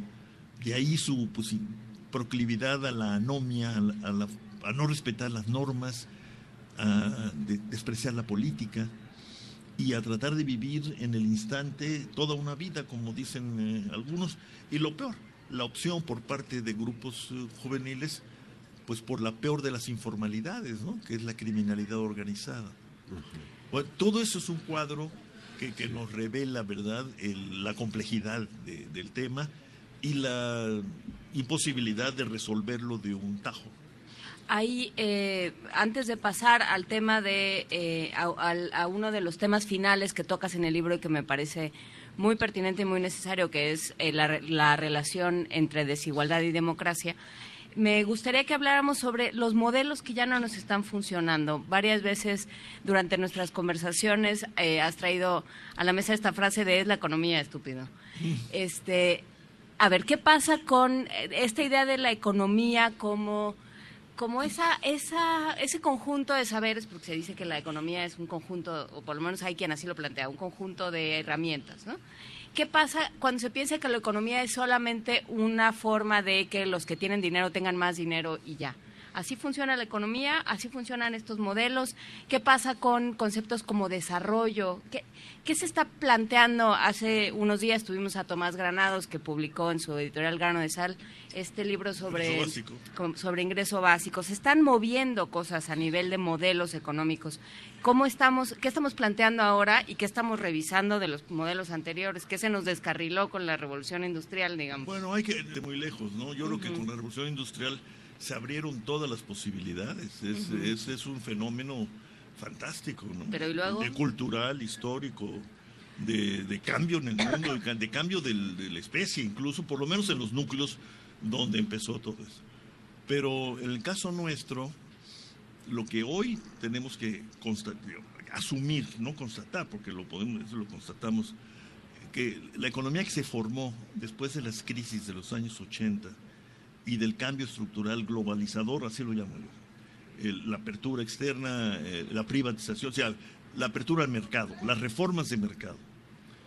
Después de eso se formó una economía, una organización para la producción, el comercio, la distribución, el empleo, eh, las finanzas. Bueno, todo ese conjunto se ha probado socialmente insatisfactorio. Si volvemos al tema ¿Ha habido un abatimiento sostenido y significativo de la pobreza? No. ¿Ha habido una reducción significativa de la desigualdad? No. ¿Ha habido inclusión social muy limitada? Porque lo que hemos descubierto ahora al calor de las crisis económicas que estallaron en 2008 es que cuando la economía cae, expulsa trabajadores. Y cuando la economía se recupera, incluye trabajadores, en los niveles más bajos de ingreso. Bueno, eso creo que permite decir que socialmente hablando, desde el punto de vista de la demografía, olvidémonos de la ideología, de las doctrinas, de la ética. ¿Qué pide la demografía mexicana hoy? Buen empleo, más empleo, nueva y más salud y más educación media superior y superior en muchas variantes. ¿Por qué? ¿Por qué estoy diciendo? Porque la mayoría son jóvenes. La mayoría de los mexicanos de hoy son jóvenes. Jóvenes y jóvenes adultos. Bueno, eso no lo da esta organización económica y por eso hay que modificarla, hay que reformarla. Volvería al tema, poniendo en el centro un objetivo distinto al de ser cada vez más abiertos o tener cada vez más mercado, independientemente de si eso es útil o no. El, el centro es hay que, hay que atender la cuestión social. Le das, eh, utilizas una frase que es darle sentido a ver, déjame, darle sentido a la globalización. ¿A qué te refieres con esto, Rolando Cordero? Bueno, trato de ubicarme en las diferentes corrientes que eh, plantearon que no se trata de volver atrás y clausurar la globalización, porque el avance técnico, nuestro propio avance cultural, pues nos, nos lleva a, a, eso, a, es el sueño de a, ver, a ver el mundo este, como, como parte de uno, ¿no? Y entonces, sin embargo, al calor de, de la euforia globalista de fin del siglo XX, el desplome del comunismo soviético, el triunfo del capitalismo democrático, se pensó que con lo que había era suficiente, más mercado, más libertad de acción, más libertad de movimiento, claro, con la excepción de, del trabajo humano, ¿no? A ese se le ponen taxativas desde el principio. Y ahora, ¿qué, qué es lo que se planteó? Incluso frente a los hombres de las nieves, ¿no? Los más ricos de Davos, y en las diferentes reuniones de, sobre la Organización Mundial de Comercio, etcétera.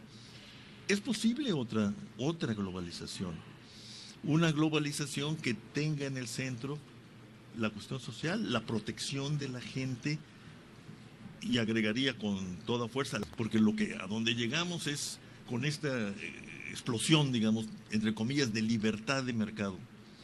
Pues hemos llegado a poner en peligro vastos contingentes de la fuerza productiva principal de la humanidad, que es ella misma. Es decir, estamos afectando la reproducción sana del trabajo. Y estamos afectando la reproducción de la especie porque estamos acabando con el entorno, ¿no? Bueno, ahí tienes dos vertientes, dos una pareja de, de grandes temas que te dan muchos objetivos y metas, como lo hizo las Naciones Unidas con su Agenda 2030, ¿no? Sí. Bueno, yo trato de ubicarme en, en esa perspectiva y el caso latinoamericano en la que abrió la CEPAL y su secretaria ejecutiva, que por cierto es paisana, Alicia Bárcena, cuando frente a la, crisis de 2009 dijo, es la hora de la igualdad. Bueno, o sea, hay voces por todos lados, nada menos, ¿no? Bueno, el presidente Obama dijo, la desigualdad es la cuestión decisiva de nuestro tiempo yo creo que lo, podemos, lo podemos tomar en serio, ¿no? Hay, hay una parte, Hernando, muy, muy, se me hace un hueco en el estómago cuando dice no hay movilidad, no hay movilidad social, ¿no? Hay un capítulo muy dedicado al, al análisis del salario, pero ¿qué pasa con el valor del trabajo, el valor, el valor de, la, de, la, de los objetos de la tierra. ¿Cómo, ¿Cómo evaluarlo? Pensando también que uno de los valores en caída catastrófica en México es el tema también del, de los sindicatos, la relación entre trabajo, protección del empleo, eh, outsourcing y todo ese, todo, todo ese mundo. Es una relación compleja.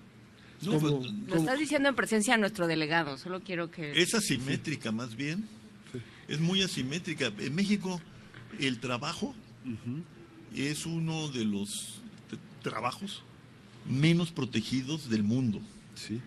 Tan es así, fíjense que eh, recientemente, nada menos que el Fondo Monetario Internacional, la bestia negra de los economistas progres y de izquierda, etcétera, nos dijo en su último ya análisis. Para que nos regañe el Fondo Monetario el Fondo Internacional. por el tema que estás tocando tú, por el descuido del trabajo, el no ejercicio de los derechos consagrados en la Constitución, en las leyes, el deterioro del sindicalismo, que nunca fue muy potente, por cierto, pero ahí estaba. Eh, ahora no está. Entonces, ¿qué tenemos? una distribución del producto, del esfuerzo humano, tremendamente favorable a la empresa y al capital y desfavorable al trabajo. No solo en las empresas, eh, digamos, atrasadas, donde podría tener alguna explicación, incluso técnica, esta mala distribución. No, en las empresas más avanzadas tecnológicamente, entre comillas, más competitivas, las empresas NAFTA, como les llaman, ahí también se reproduce esta desigualdad, igual que en las empresas viejas del Valle de México. Eso ahí no tiene ninguna explicación. La tecnología genera altas tasas de productividad que se reparten muy mal. ¿Por qué? Porque no tienen capacidad de negociación los trabajadores y el Estado renunció a su papel tutelar en materia del trabajo. Y, esa es la... Ese, entonces, para responder a tu pregunta, ¿quién fija el valor del trabajo? El mercado. Y el mercado es muy desfavorable a los trabajadores mexicanos porque hay trabajo abundante y entonces el, el que ofrece trabajo tiene mucha más capacidad para imponer los términos de la negociación. Llegamos a un momento en que además nuestros eh, expertos, economistas, analistas financieros, como dijo algún economista eh, gringo hace muchos años, vamos, si seguimos por donde vamos, y seguimos, vamos a acabar con gente que sepa el precio de todo y el valor de nada.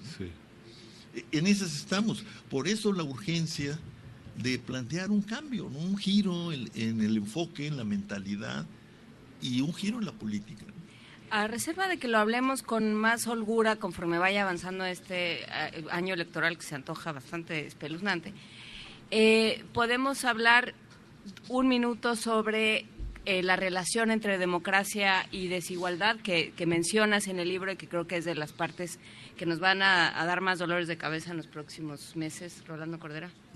Bueno, mira, Juan Inés, a principios del siglo XXI, eh, cuando eh, sobre todo el cono sur se estaba empezando a vivir un auge económico indudable, gracias al auge de las materias primas, a su vez derivado del gran despegue de China como gran comprador mundial, eh, y que se había ya abandonado, por fortuna, las terribles décadas de dictadura, dictadura y estancamiento económico que se vivió en prácticamente todo el continente, el Programa de Naciones Unidas para el Desarrollo hizo un estudio que le llamaron Democracia y Desarrollo en América Latina y advirtió, si las cosas siguen como van, si se mantienen estas altas cuotas de desigualdad, se va a generar no solo más descontento en la democracia, que lo hay, pero eso es natural, digamos.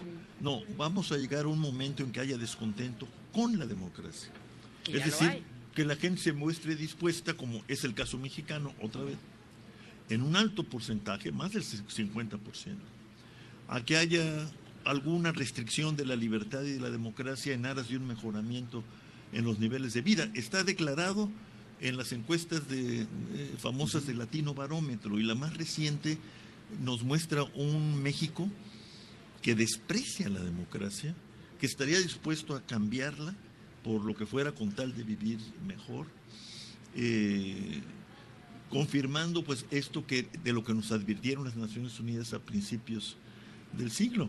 Pero vamos a lo más elemental, ¿no? mucha gente, colegas, amigos, están este, indignados por la compra y coacción del voto, ¿no? Y, y, inventamos cantidad de mecanismos y ONGs. Bueno, yo, si alguien vende su voto, no es porque se divierta vendiéndolo, lo vende porque tiene necesidad y, alguien le ofrece satisfacer, aunque sea en lo inmediato, esa necesidad no satisfecha. Eh, bueno, ¿cómo, ¿cómo abatimos, es, cómo acabamos esa práctica nefasta e indignante? Pues abatiendo la pobreza. Abatiendo esa necesidad. Abatiendo la pobreza y dando cada vez más protección social para que no protección social formal, institucional, legalizada, para que no tengas que andar aceptando este tinacos. ¿Por qué? Porque, porque no te los provee nadie y porque no tienes el dinero para, para, adquirirlos. Ahora, desgraciadamente, en mi opinión, este clamor en contra de una práctica, repito, indignante, yo, yo la comparto, ha servido, sin embargo, para poner en el banquillo de los acusados los programas sociales. Y yo creo que ahí podemos echar al niño con el agua sucia de la bañera. No se trata de acabar con los programas porque los programas sociales, insuficientes como son, han atenuado la caída. Yo creo que tendríamos una situación todavía más grave de empobrecimiento, de no existir algunos de esos programas eh, sociales. Yo creo que hay que cambiarlos, hay que mejorarlos, pero no desecharlos. ¿no? Porque el programa social no solo puede servir para esta práctica, para comprar el voto y, coaccionar eh, en el intercambio, ¿no? Yo te doy lo que el programa me dice y tú me das tu voto, que tampoco es tan sencillo de, visualizar. Pero no podemos, en, aras de, evitar eso, eh, negar que los programas sociales al final de cuentas responden a una obligación constitucional del Estado. Es decir, por lo menos en, en, el, en, el, artículo primero de la Constitución está consagrado los derechos fundamentales como los que articulan la organización del Estado, de este Estado en México. Y eso implica obligaciones de los gobiernos específicas con respecto a los derechos sociales eh, consagrados también en la Constitución. Que se haga mejor, ¿no? Y que no se malucen pero no renunciemos a ellos, porque entonces es una ilusión es que es una, eh, liberal este, trasnochada, ¿no? Por supuesto. Muchísimas gracias, Rolando Cordera, que eh, queda hecha la invitación a asomarse a la perenne desigualdad. Eh, coeditado por el Programa Universitario de Estudios del Desarrollo de la UNAM y el Fondo de Cultura Económica. Lo presentamos hoy al mediodía aquí en la Feria, Internacional del Libro. Se presenta hoy en la Feria Internacional del Libro. Supongo que habrá, eh, si no transmisión, creo que va a haber transmisión simultánea, si no, de todas maneras, habrá información en las redes tanto del programa como del de Fondo de Cultura Económica. Gracias, Rolando. gracias a ustedes, gracias, muy amables. Vamos, vamos con música, vamos a escuchar del disco Habaneras Mexicanas, Canciones y Danzas Criollas, La Tapatía. Es, una, es, una, es un arreglo anónimo con un poema de Justo Sierra. Vamos a oírlo.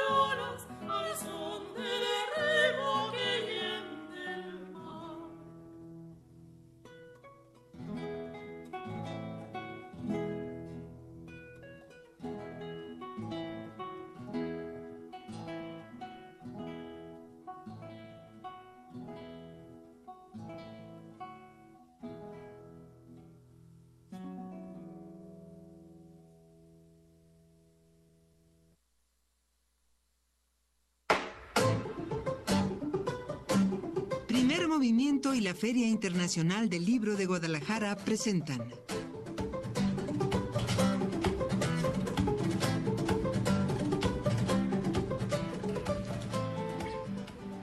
La Cifra es una editorial mexicana que ha publicado libros en conjunto con embajadas, institutos culturales y artistas de distintos lugares. Se trata de un proyecto en crecimiento y en la búsqueda de nuevas formas de comunicar ideas. La editorial La Cifra se enfoca en trabajos gráficos y literarios atrevidos y honestos, así como en trabajos académicos apasionados que introduzcan nuevos conceptos a la reflexión colectiva.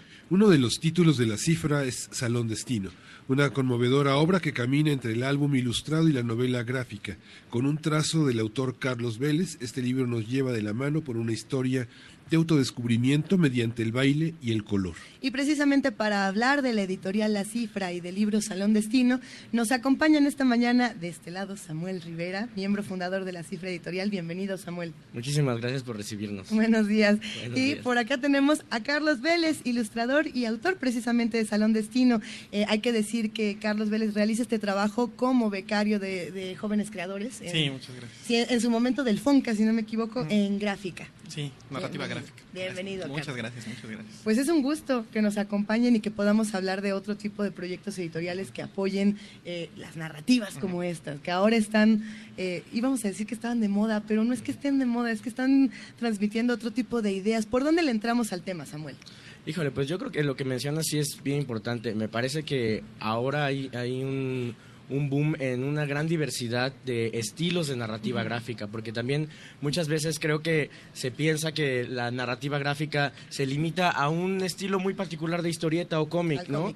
Cuando en realidad es súper es, diversa. Eh, creo que el libro de Carlos Vélez es un ejemplo muy claro porque yo me atrevería a decir que es una especie de híbrido entre el libro álbum y la novela gráfica, ¿no? Una historia que se cuenta únicamente a partir de las imágenes, pero que, pero que va construyendo una, una narrativa muy clara y, con elementos bien interesantes, como, como bien señalan, creo que el uso del color es algo bien interesante. Carlos, creo que nos puede hablar un poco de eso también. Cuéntanos, Carlos. Sí, eh, es interesante porque al enfrentarme a hacer un libro que fuera con puras imágenes, eh, eh, tuve que usar eh, todos los elementos de manera que hablaran, ¿no? Todos, el color, ¿no? los símbolos que meto. Y, son libros que a mí me parecen muy interesantes con la pura imagen en la secuencia, más este, el lector va armando como toda la historia, ¿no? En este caso... ¿Cuál es la historia? bueno, la historia es, es, una cosa muy sencilla. Yo realmente surge de, de, empezar a tomar clases de baile yo de salón, bueno, no, no, no, bailo, no, bailo, no, no, es que Pero bueno, ahorita bailamos, no te Ahorita les voy a bailar, no. el, otro día yo sí te vi bailando muy bien. Sí, bueno. Velo, velo. Son, los milagros de la fil. No, pero bueno, obligado por mi novia realmente, que ya cansada de que no bailáramos tanto, ¿no? Pasa. Y, pero lo mío es dibujar, ¿no? Entonces yo quería retratar justamente eh, todo lo que sucede, más o menos esos encuentros que hay en un salón. Y me, daba me llamaba la atención que los hombres van más bien atraídos por las mujeres, ¿no? Así como que ven así el... Porque a las mujeres les encanta el baile en general, ¿no? A los hombres les, nos cuesta más, yo creo que porque no nos liberamos así de... ¿Tú crees? Eh, pues como que nos da más pena, ¿no? Así, ay, voy a clases de baile, no sé. Pero, Aquí el equipo de primer movimiento lo duda, ¿eh? Como que dicen que hay mucho salsero, mucho muy buen salsero por acá. Y bueno, y, entonces había, eh, pero claro, después ya se, quedan en las clases, ¿no? Porque les gusta, ¿a quién no le gusta bailar, no? Entonces así empezó la, la, historia, yo quería eh, que fuera un pretexto, ¿no? Para hablar un poco sobre metáforas de, de lo que es el amor, el enamoramiento, el baile y y pues interesante porque en un libro, en un libro que no tiene palabras, pues este hablar como sobre la música, ¿no? Que, es en silencio, fue un todo un reto porque tuve que mezclar colores, ¿no? Y también en un libro que son imágenes estáticas, eh, generar movimiento en la mente del lector también era, era todo un reto, ¿no? Entonces, más bien es un experimento también sobre cómo eh, expresar la música y el baile en, en, un formato así narrativo, ¿no? Y la verdad es que me, estoy muy contento con el resultado.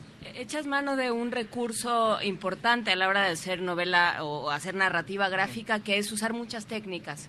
Eh, cada, cada, cada línea, cada selección de color al momento de contar con imágenes tiene sentido, ¿no? O debería tenerlo, debería tener una justificación. Entonces vas pasando de la línea más, más contenida, de, eh, de, digamos, de lo, de lo bien portadito dentro de los cuadros, este, con una línea negra muy clara, muy, muy bien trazada, allá un deschongue con colores. ahorita estábamos, con colores. lo estábamos viendo con Rolando Cordera y estábamos felices los dos, este, sobre todo después del, del horrendo tema de la desigualdad, pues pasamos a bailar un rato con el libro.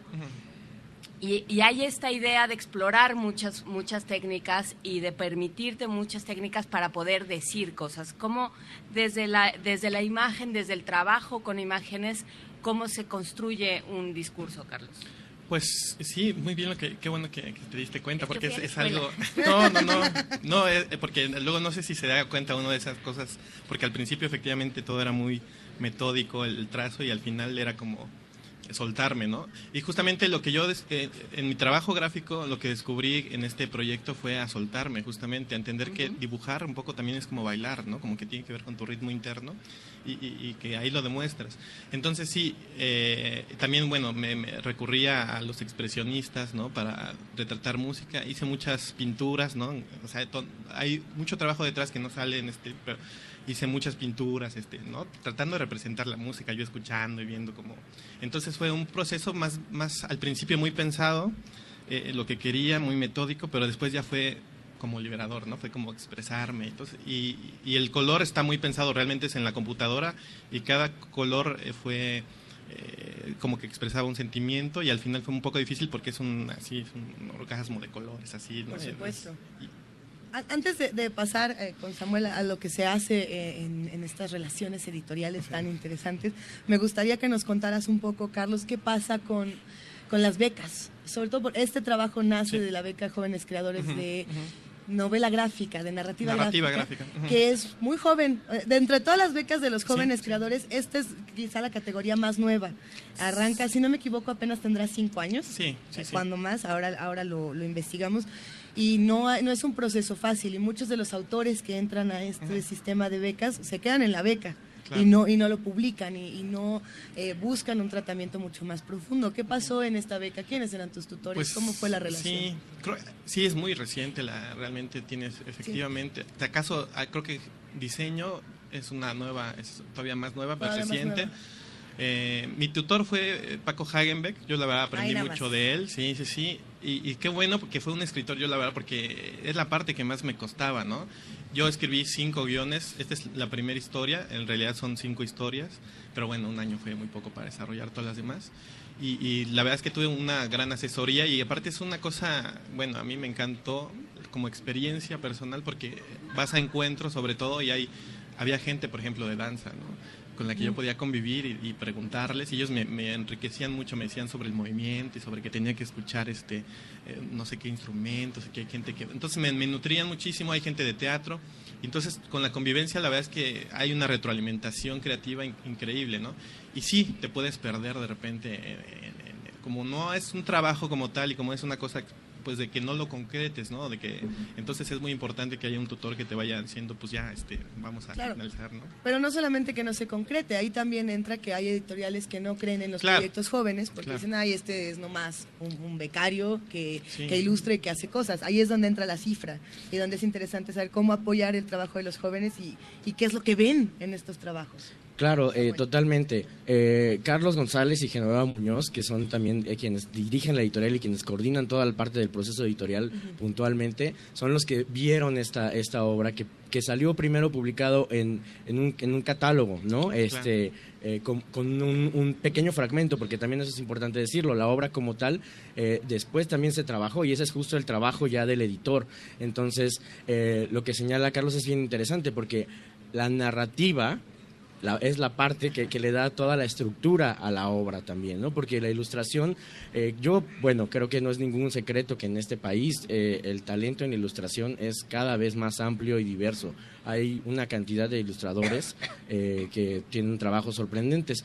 Pero precisamente luego eh, recibimos en la editorial muchos portafolios de, ilustradores que, están interesados porque también nos da muchísimo gusto ver que ya nos estamos haciendo de, un nombre y sobre todo de esto, ¿no? de que, estamos apostándole al talento tanto nacional como también tratando de descubrir y traer talento extranjero. Pero no, es tan común que nos lleguen proyectos más estructurados, más redondos, ¿no? Eh, ves el, talento en, los trazos y todo eso, pero, pero un, libro, una maqueta, ya una historia más armada, eso es lo que a veces eh, no es tan común, ¿no? Entonces, en el caso de Carlos ya había bastante trabajo por ahí, entonces se, siguió sobre esa línea y, y, la verdad es que estamos muy, muy contentos con el resultado. Pues sí, se ve, se ve muy bien. ¿Qué, qué sigue? ¿Ya, ¿Ya tienes tu contrato por cinco títulos? Ya, por más, ¿no? exclusividad. No, bueno, pues dijiste que eran cinco entregas, Claro, ¿no? claro.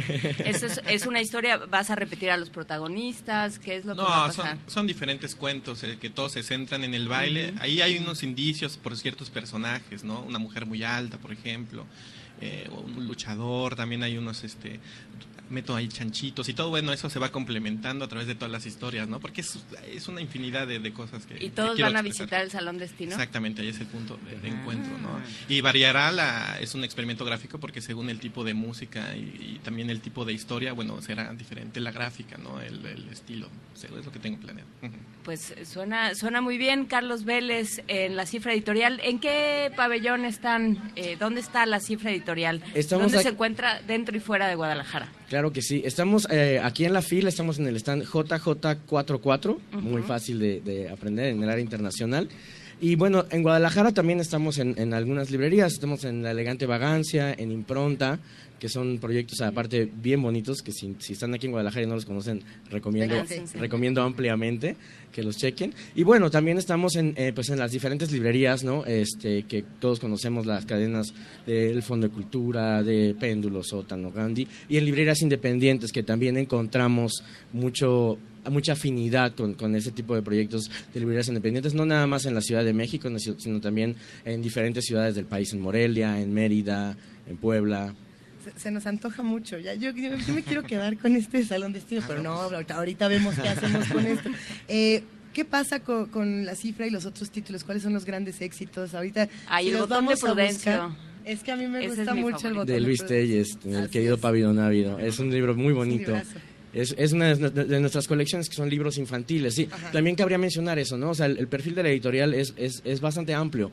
Eh, si bien en, el- en los años recientes eh, la narrativa gráfica es algo que nos está importando muchísimo y, y- y en lo que estamos publicando bastante, eh, en la cual tenemos también ya, como mencionaba, algunos autores extranjeros que también a partir justo de esas experiencias como en la FIL hemos logrado conocer, eh, gente de Taiwán, recién tuvimos este, a au- autores taiwaneses de un libro bellísimo que se llama Me Has Visto, que también les recomiendo le echen un ojo. En nuestra página está todo el catálogo, es, es muy fácil de verlo.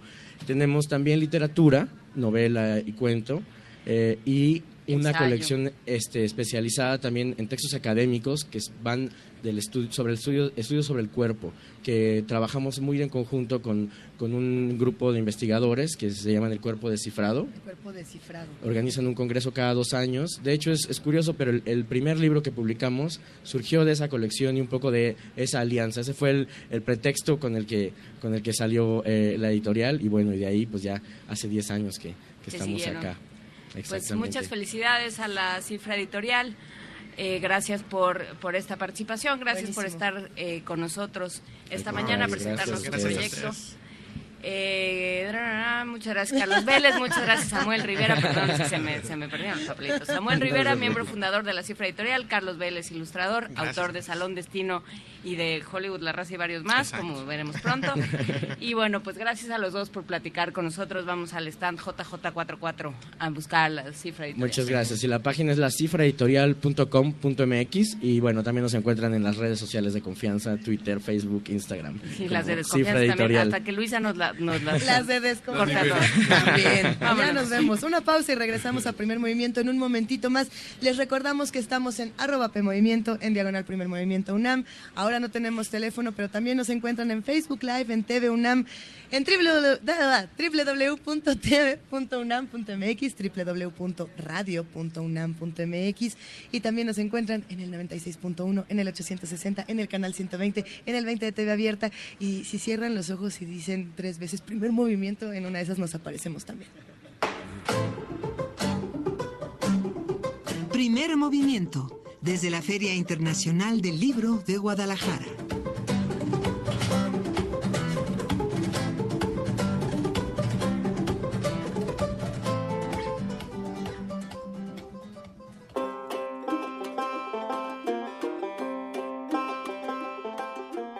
año 2017, la República de Finlandia celebra sus primeros 100 años de independencia. Con ese motivo, Radio UNAM y la Embajada de Finlandia en México coproducen una nueva serie radiofónica.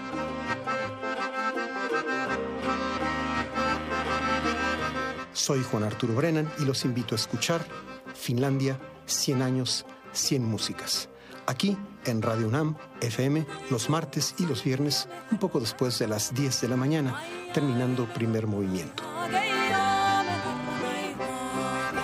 Finlandia, 100 años, 100 músicas.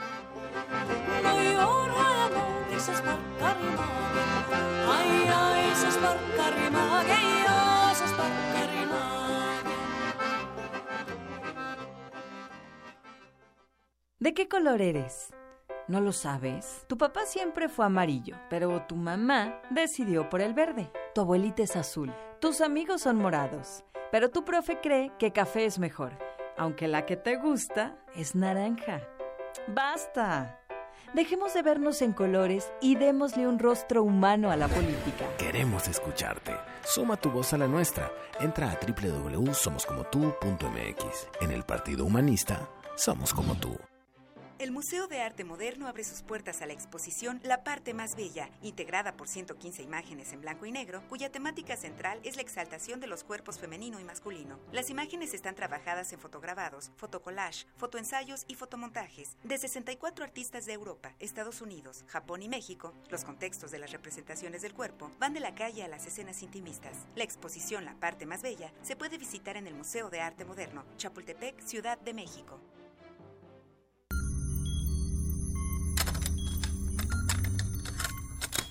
Ponte los audífonos con una pregunta clara. ¿A qué suena, este momento? Momento. Si pudieras musicalizar a cualquier persona, cualquier evento, cualquier circunstancia, tienes música para ir de un lugar a otro. ¿Cómo crees que sonaría? Ley listo. Complacencias musicales de personajes poco complacientes. Lunes, 22 horas. Por el 96.1 de FM. Radio UNAM.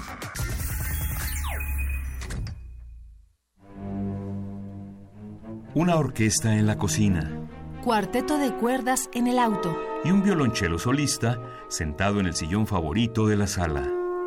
Orquesta Filarmónica de la UNAM. Desde la sala Nezahualcóyotl. Escucha los conciertos los domingos al mediodía. Desde la comodidad de tu casa. 96.1 FM. Radio UNAM. Búscanos en redes sociales, en Facebook como Primer Movimiento UNAM y en Twitter como P Movimiento o escríbenos un correo a primermovimientounam@gmail.com. Hagamos comunidad. Y en este momento son las 9 de la mañana con 3 minutos. Saludamos nuevamente a todos los que están aquí en primer movimiento, a los amigos de TV UNAM, a los amigos de Radio UNAM y por supuesto a todos los que hacen comunidad con nosotros. Eh, tenemos muchas cosas que contarles todavía, querida jefa de información, Juana Inés de esa. Que tenemos que hablar de tantas cosas. Tenemos que hablar de tantas cosas, Miguel Ángel Quemain. Sí. ¿Cómo de qué? A ver, tenemos por aquí el programa de la FIL Guadalajara. Estamos en esta trigésimo primera eh, feria del libro de Guadalajara y nos da muchísimo gusto ver que hay tantas actividades, leer que va a haber tantas cosas y sobre todo estar rodeados de libros. Por aquí, por ejemplo, les cuento y ya me irán contando a dónde se van a ir ustedes. A mí me entusiasma muchísimo saber que el día de hoy eh, se entrega el Premio Hispanoamericano de Poesía para Niños 2017. A mí siempre me entusiasma mucho esta premiación eh, porque venimos de la segunda hora donde hablábamos de las becas, ¿no? de los jóvenes creadores, de, de, la Secretaría de Cultura, de qué pasa con estos trabajos. Y pues precisamente este Premio Hispanoamericano de Poesía para Niños es apoyado por la Fundación para las Letras Mexicanas. Eh, esta Fundación de las Letras Mexicanas cada año está buscando nuevos autores y autores que ya eh, pues, son muy reconocidos. En este caso, pues vamos a estar platicando, eh, ya, ya veremos qué pasa. No sabemos quién, quién, No. lo, quién lo ganó, se va a Yo anunciar estoy muy hoy. nerviosa. Yo también estoy muy nerviosa. Eh, bu- bueno, no, yo no estoy muy nerviosa. No, claro que Ah, no. Pero hay que decir que de ahí salieron, digo, claro que no, porque yo no hago poesía para niños, pero... El del ojo eh, submarino. No, Tigres de la otra, sí, o sea, sí, pues, pero... el de la perra pupeta. Y Tigres de la otra noche, que ya lo hemos leído por aquí, de eh, María García Esperón, y que es de mis libros de poesía para niños más, Consentidos. eh, pues sí, de lo que entiendo mejor que, son, que es la poesía para niños. Miguel Ángel, ¿tú a dónde vas? Yo Tú voy ya a estar- estás marcando Sí, tu yo, programa. yo- ya estoy, yo ya estoy marcando a lo que voy a ir, a lo que voy a ir. Voy voy a estar esta, esta, esta tarde la presentación de un un libro que tiene mucho que ver con nuestra historia. Hay dos, hay dos presentaciones que están muy, muy cercanas. Una es la de Juan Soriano, Niño de los Mil Años, un trabajo de Elena Poniatowska sobre Juan Soriano, que la mayoría considera como una biografía, pero es una especie de reportaje. Es una puesta al día del archivo de Juan Soriano, que Mark Keller, que fue eh, la pareja de Juan durante desde 1976 que apareció en su vida, ha puesto, ha, ha puesto al día gran parte del archivo de las cartas y Elena Poniatowska puso al día gran parte de las conversaciones que durante toda la vida tuvo con Juan. Se presenta también un, un libro fundamental eh, que es la trilogía Patria de Paco Ignacio Taibo. Se concluye, se cierra esta trilogía con, eh, con, con eh, Patria 3, que es un trabajo que reúne un- una indagación de 1859 a 1867 de, una, de una erudición y de una puntualidad extraordinaria con una bibliografía y una documentación sobre este capítulo del siglo XIX importante. Y es un pretexto también para hacer esta esta por tercera vez esta indagación de la biografía la biografía del Che que cumple 50 años eh, de su muerte y es un libro que se está permanentemente reescribiendo. Yo creo que es uno de los una de las cuestiones atractivas de- del día de hoy. Y también la novela gráfica Luis Fernando presenta con Editorial Resistencia una novela gráfica muy muy grande, muy muy abultada sobre un recorrido de su generación a través de 1968. Los días eh, el año el año de 1968 visto desde los primeros meses hasta hasta hasta Tlatelolco. Es un trabajo verdaderamente muy puntual. No sé cuánto tiempo lleve Luis Fernando haciendo esto, pero es una cantidad de dibujos, una producción de una enorme calidad en pastadura también. Pues ya se antoja mucho esta FIL Guadalajara, como que muchos sentimos que tiene sabor, tanto sabor como la siguiente pieza de Buenavista Social Club.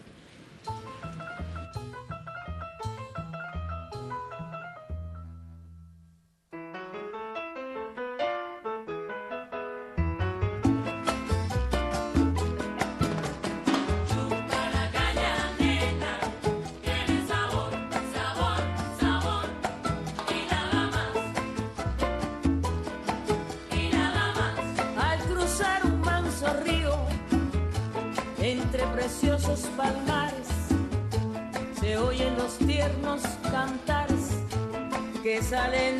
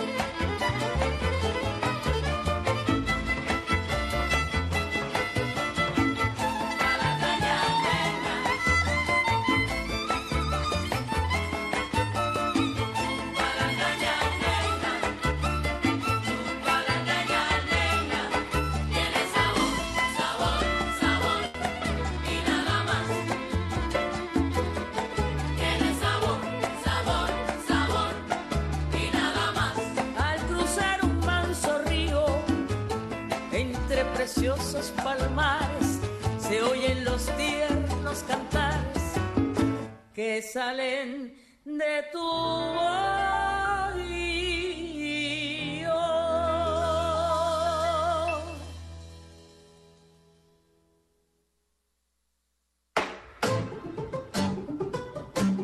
Primer Movimiento y la Feria Internacional del Libro de Guadalajara presentan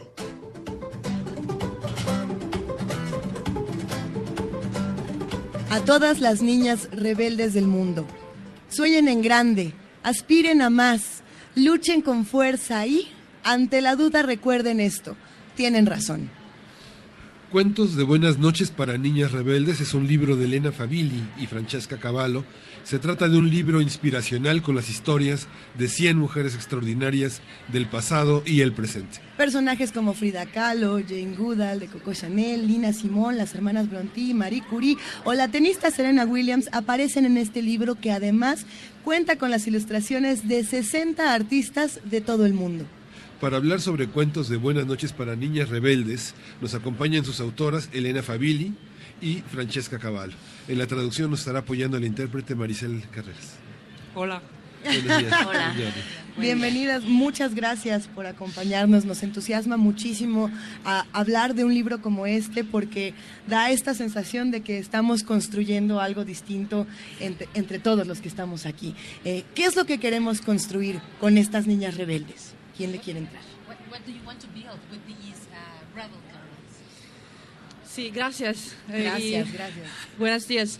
Um, well, we wanted to create a book uh, to inspire young girls to um, to have bigger dreams for themselves and to uh, to learn that they can take their destiny in their hands and and make their own choices and also to help parents raise a new generation of children free of gender stereotypes. En primer lugar, nosotros lo que queremos es eh, mostrarle a las niñas que pueden soñar en grande, eh, que pueden tomar en sus manos su destino y también ayudar a los padres a eh, criar niños, niños y niñas eh, libres de los estereotipos de género. ¿Qué, qué pasa, eh, me pregunto, cuando un libro como este llega a un país con una situación tan compleja en, en términos de, de- de derechos para las niñas y para los niños, eh, donde, donde aquí matan a, los niños y sobre todo donde estamos intentando que, que las cosas cambien desde las representaciones artísticas? What may happen in a country such, as like Mex- Mexico, where children have uh, problems, uh, they are even killed, their ri- rights are not respected, and we are trying to change the situation from the art uh, point of view. one of the mm, main objectives for us to create this book was to change the narration and uh, the kind of stories that children are exposed to so that even when, as in many, many countries, uh, women and girls uh, find themselves in very difficult situations, they stop believing that that's normal. That's the first thing, because we women have been brought up believing that it is normal to be the target of violence. And part of the reason why we created this book is to stop believing that that is normal. And that's the reason why we use the word rebeldes uh, in, in the title. And some people are like, why rebel? Why can, that, can they just be normal? And the reason is that society places on us this expectation that we have to be the victim of violence and not say anything because that's just how things are. And we say it's time that we start to teach rep girls to rebel against that notion. And uh, being exposed to these stories from a very early age can help cultivate this spirit of rebellion and fight for for your and for the next generation of girls uh, to have a freer and happier life.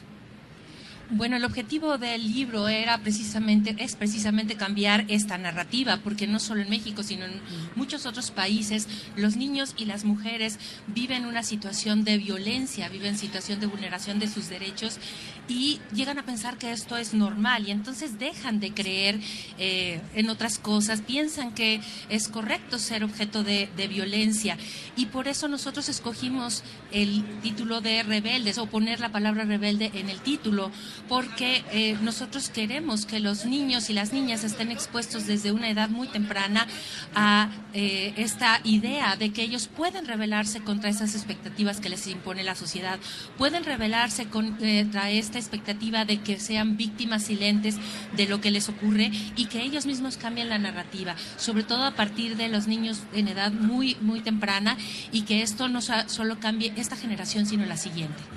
¿Cuáles son los, cuáles son los temas que, que más, más frecuentes en, esta, en estas mujeres que son cantantes, pintoras, eh, intérpretes de muchos sentidos? ¿Cuáles son los temas que las unifican? los principales temas que, que, preocupan al mundo, al mundo global. What are the main topics that concern these old women that are so different and have uh, experience in different fields and, and, and have different uh, professions and, and, and, and backgrounds, and what are the main topics for the world in general? Yeah, so um, the main topic is actually that um, rebel can mean many different things because, like like you just said, there are there, this is a collection of women from many different backgrounds. So and and and the idea was really to showcase how this diversity of of fields, uh, of professions, of jobs, of aspirations. So, um, one of the main messages is actually to, to show girls that there's not just one way to be a rebel, and, and that you know there's a, there's a, there's a variety of ways that, that depends on the context where, uh, where somebody lives in, on you know the, the, uh, the, the, the society uh, constraints that they have to live with. Um, so this and this was a precise choice that we made because we wanted this book to be very inclusive and to represent um, girls and, and women wherever they may live, so that uh, any child picking up this book in any corner of the globe could find some sort of representation of, of themselves. Bueno, yo creo que el principal tema es el que ser rebelde no, eh, eh, o ser rebelde no es de una sola forma, no hay una sola manera de ser rebelde, sino que hay muchas. Como usted lo menciona, este libro es una colección muy amplia y muy variada de mujeres de diferentes situaciones, de diferentes profesiones, trabajos, aspiraciones, y la idea era mostrar toda esta diversidad a, los niños de todo el mundo, porque ah, para que ellos entiendan que pueden ser rebeldes de diferentes maneras de acuerdo eh, con su contexto, con los límites que les impone la sociedad en la que se y precisamente eh, queríamos hacer de este libro un, un lugar incluyente para que cualquier niño de cualquier parte del mundo pueda encontrar algo con lo que se pueda identificar en este libro abriendo el libro al azar nos encontramos a Malala, nos encontramos a Michelle Obama, nos encontramos a Julia Child, por ejemplo. Eh, a mí me emocionó muchísimo encontrarme a Jill Tarter. Eh, me gustaría leer un breve fragmento para los que nos observan, para los que nos escuchan, porque es una maravilla. Y, realmente este libro los va a dejar maravillados, no importa qué edad tengan. Eh, Jill Tarter es astrónoma. Había una vez una niña que soñaba con hacerse amiga de las estrellas. Se llamaba Jill. ¿Cómo podríamos estar solos en el universo si el cielo es tan inmenso? Solía preguntarse. No podía dejar de pensar en eso, así que cuando creció decidió examinar los cielos en busca de vida extraterrestre. Es que, bueno, todo se nos antoja. A ver, sigo. Se convirtió en astrónoma y directora del CETI, el centro de investigación científica más importante del mundo, que estudia la posibilidad de vida en el espacio exterior. Durante años, Jill y su equipo estudiaron cientos de sistemas estelares con ayuda de radiotelescopios ubicados alrededor del mundo. Todas las noches buscaba señales de civilización en planetas distantes. Y bueno, pues me adelanto un poco para, reducir esta lectura y cierra diciendo, nadie dice que no hay peces en el agua solo porque un vaso de agua sale vacío, afirma. Y, el libro cuenta con una ilustración bellísima donde dice las ideas científicas iluminan los recovecos oscuros, que es una frase precisamente de, de Jill Tarter y es un, trabajo bellísimo. Eh, ¿Cómo hicieron para seleccionar a todas estas mujeres? Eh, ¿Ustedes con cuáles se identifican más o cuáles son sus favoritas, las que más les emociona tener en el libro? Uh, first, uh, one question is how, how did you uh, select the women that would appear in, in the book? And the other one, which are your favorites? we selected the women in the book according to uh, three main criteria. Mm-hmm. We we wanted first to offer representation to women with from all sorts of fields. We wanted to feature trombonists, scientists, doctors, writers, painters, mathematicians. Then we wanted to feature women from as many countries as possible. Because as Elena was saying before, it was important for us that whomever was opening this book, wherever they may be, they could find a piece of, of themselves, a piece of their experience in the book. And uh, third, we wanted to select women whose personal stories had details who could be interesting for a kid to learn about. So, for example, when we found out that uh, Coco Chanel learned how to sew when she was in her orphanage and she was uh, sewing uh, dresses for her dolls using scraps of materials from the nun, which were only black and white. That was an incredible detail if you think of how Chanel style evolved. And uh, we tried always to find these pieces, little pieces of information mostly in the childhood of these women so that uh, kids could have uh, an entry point in their stories that could speak to their personal uh, daily experience. Bueno, en primer lugar, nosotros establecimos tres criterios para hacer la selección. El primer criterio sería que hubiera una representación de muy eh, diversos intereses, de muy diversos eh, tipos de, trabajo. Eh, tenemos mujeres que, bueno, son científicas, que tocan el trombón, que cocinan, que escriben, etcétera.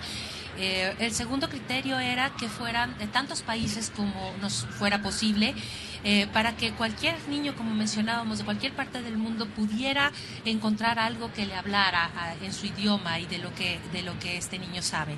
Y en tercer lugar, bueno, nosotros queríamos encontrar detalles, principalmente de la niñez que con los que los niños de hoy pudieran identificarse. En el caso de Coco Chanel, por ejemplo, nos sorprendió mucho saber que eh, cuando ella estaba en el orfanato eh, se puso a coser ropa para sus muñecas con los retazos de tela que quedaban de la ropa de las monjas, que solo eran de blanco y negro. Entonces nos pareció un detalle encantador para que lo conocieran los, los niños y después también ver cómo evolucionó el estilo de ella.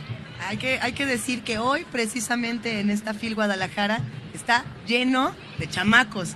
A lo mejor eh, ya los escuchan los que... ¿Tú crees? Porque entran silenciosos como ratoncitos. Son muy calladitos, entonces, está sí. lleno. Y este libro es precisamente para todos ellos. Eh, hay que decir también que hay mujeres de todas las edades. A mí me sorprende que no solamente son las mujeres que, que tenemos ya en nuestra historia interiorizada o naturalizada, sino que, por ejemplo, está aquí Anne Kosinski, que nació en 1997. Y para mí alguien que nace después de 1990 me parece como...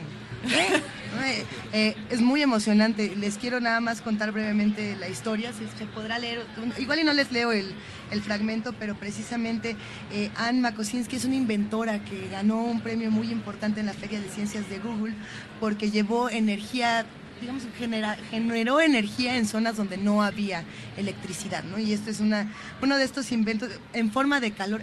Ten- Tendrían que ver todo lo que hace esta joven que tiene 11 años menor que uno y que nos hace sufrir. Pero bueno, es una maravilla pensar que todas estas mujeres nos inspiran. Eh, así como está dedicado para, para las niñas, para los niños, también está dedicado para los padres. ¿Qué pasa con los padres? ¿Qué se hace con eso? This book is not only for children, you aim the parents too. What happens with the, the parents? Yeah, it is also for parents, and um, I think you know parents are, of course, are a crucial uh, component of this revolution that we are trying to uh, to move forward, and and and we think that one of the reasons why this book was resonated so much in in every corner of the globe, from Brazil to Ireland, uh, is really that we live in a moment in our society when uh, everyone, and especially families, young families with with um, parents with children, are looking for um, a new type of storytelling for their for their children and, and for themselves. Because of course, uh, storytelling plays a big role in how in the perception that we have of who we are and what we can become. Uh, they say if you can't see it, you can't be it. And, and this is especially true when it comes to children, because of course, if the only type of narration that you're exposed to when you're a child is limiting and it's just putting pressure um, and limits on, on yourself, then it becomes much harder to uh, to break free of those stereotypes. So, yeah, definitely parents are a big part uh, of, of this picture, and and one of the most amazing things that we that we see and and accomplishments that we that we found is to see all these pictures that parents send us with with their children, reading the book and sharing this bedtime experience together. Sí, desde luego los padres son un componente esencial para lograr lo que queremos lograr y creo que eh, uno de los motivos por los cuales el libro ha tenido tanta resonancia en todas partes del mundo, desde Brasil hasta Irlanda y a muchos, muchos otros países, es el tiempo en el que estamos viviendo. Creo que las familias, sobre todo las familias jóvenes con niños pequeños, están buscando otro tipo de historias, están tratando de contar otro tipo de, cuentos en los que no se fijen estereotipos, en los que no haya... Eh, algo que imponga límites o presiones a, los niños, ¿no? sino que um, cuando tú tienes historias que te limitan desde un inicio, desde la eh, infancia temprana, luego es más difícil liberarse de, de, esas historias. Y algo conmovedor para nosotros ha sido ver la cantidad de fotos que los padres nos han mandado de ellos con sus hijos, contándoles los cuentos antes de dormir, eh, con el libro en la mano. Ahí eh, como dicen una serie de, de, narraciones, estamos acostumbrados a que los cuentos pasen de padres a hijos y de pronto es, es muy interesante esto que comenta porque justamente eh, los padres se topan con que esas historias de, de suyas ya no caben, de pronto a, ya, ya pertenecen a otra sensibilidad, a otro momento. De pronto dicen, como ya no puedo contar la caperucita, pues sí puedes contar la caperucita, pero también no. los cuentos traen consigo una realidad, eh, muestran una realidad, muestran una sociedad. Entonces, ¿qué haces eh, para para a través de, la, de las historias, ¿qué, ¿qué, papel tienen las historias en la construcción de la sociedad? ¿Qué papel tienen esos cuentos de antes de dormir en la construcción social? normally we as parents tell the, our children the, the, the, stories that we like to hear when we were kids but nowadays we find parents uh, thinking that uh, those stories are no longer pertinent in the society, in the, the world that we live in. So they ask themselves, can I still uh, tell my kids about the little red hood or, or something? I think yes, they can do it, but they are also looking for other stories, as you mentioned. So I would like you to tell me more about the role of, of stories in the building of these new uh, present for, for kids fairy tales have always been incredibly important in shaping the um, image that a child has of what their role is going to be in the world. That's the reason why they were created. And there are many, many aspects of traditional fairy tales that are crucial to children. For example, the courage to go through the woods, right? That's very important because it helps a, a, child, even when you have something that scares you, you can go through it and you'll be still alive at the end of the woods. So there are many of these parts of components of fairy tales that are very and still very relevant to children today. The problem is that traditional fairy tales have an hidden misogynistic curriculum because if all the fairy tales that we've grown up with um, show women spending their days brushing their hair or waiting for a prince, or, as in the case of Little Red Riding Hood, being saved by a hunter when they're, you know, the grandmother can save her, the, no one can save her, the mother can save her, the only person is a man with a gun. So we have to interrogate ourselves and ask ourselves is this model still relevant for us or not? And if it is, how can we I mean, how can we live with growing the next generation of girls with the idea that they need a man to be fulfilled, that they need a man to be protected? Do we feel comfortable with that idea? If we don't, we have to change the kind of stories that we tell our kids. Bueno, los cuentos de hadas siempre han sido algo importante y han jugado un papel muy relevante en eh, el qué somos y cómo somos. Para eso se crearon. Y de hecho, muchos de los cuentos tradicionales tienen elementos muy importantes. Por ejemplo, el que el niño sepa que tiene que tener el valor, aunque le dé miedo, cruzar el bosque y que puede hacerlo a pesar de que tenga miedo y puede salir airoso del otro lado del, bosque. Y como esos, hay muchos elementos importantes. Sin embargo, nos tenemos que preguntar si esas historias en las que se pone a la mujer eh, cepillándose el pelo todo el día, esperando a que venga el hombre por ella o que venga incluso en la caperucita roja.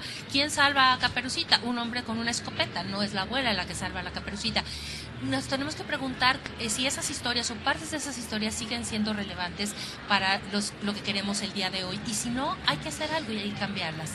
Por aquí ya nos están preguntando lo- los radioescuchas, los que nos observan, eh, ¿cómo se conocieron y cómo llegaron? ¿En qué, ¿Dónde andaban? ¿En qué momento de su vida estaban que se les ocurrió hacer un libro como este? Ya quieren el chisme sabroso, los que nos están escuchando. Okay, now we ¿Quieren saber need qué pasó? Uh, we need, we want to know, our, and, and our viewers want to know how did you two meet, and uh, uh, what was that you were living that you decided to create a, a, a book like this.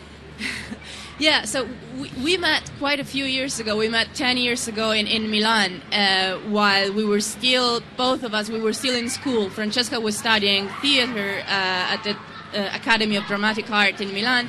I was studying to become a journalist. And we met because one of my best friends was actually in, uh, in the same class as Francesca. So I went to see one of their shows, and, and, and Francesca was playing this role of a Chechenian warrior. So she was she was wearing a huge coat with fur. So that's how we met.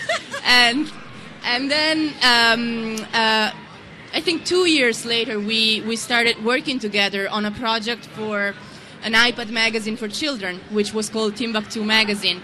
And, and then we decided eventually to move to California, to Silicon Valley, to, to, to start our media company. And now, a few years later, uh, after experiencing the sexism of Silicon Valley and you know the, the, the professional world in, in general for, for women, we decided to, to do something that could uh, respond to this need and to this pain that we that we that we had and that we both shared. So this book comes from a very personal place and also from a very painful uh, place and, and process. Bueno, nos conocimos hace aproximadamente 10 años en Milán. Todavía estábamos en la escuela las dos. Yo estaba estudiando para periodista, Francesca estaba estudiando para directora de teatro y como una amiga mía era parte de su grupo, eh, fui a verlas en una presentación y ahí nos conocimos. Por cierto, Francesca estaba envuelta en un abrigote, un gorro eh, de, de piel porque eh, representaba a una guerrera de Chechenia.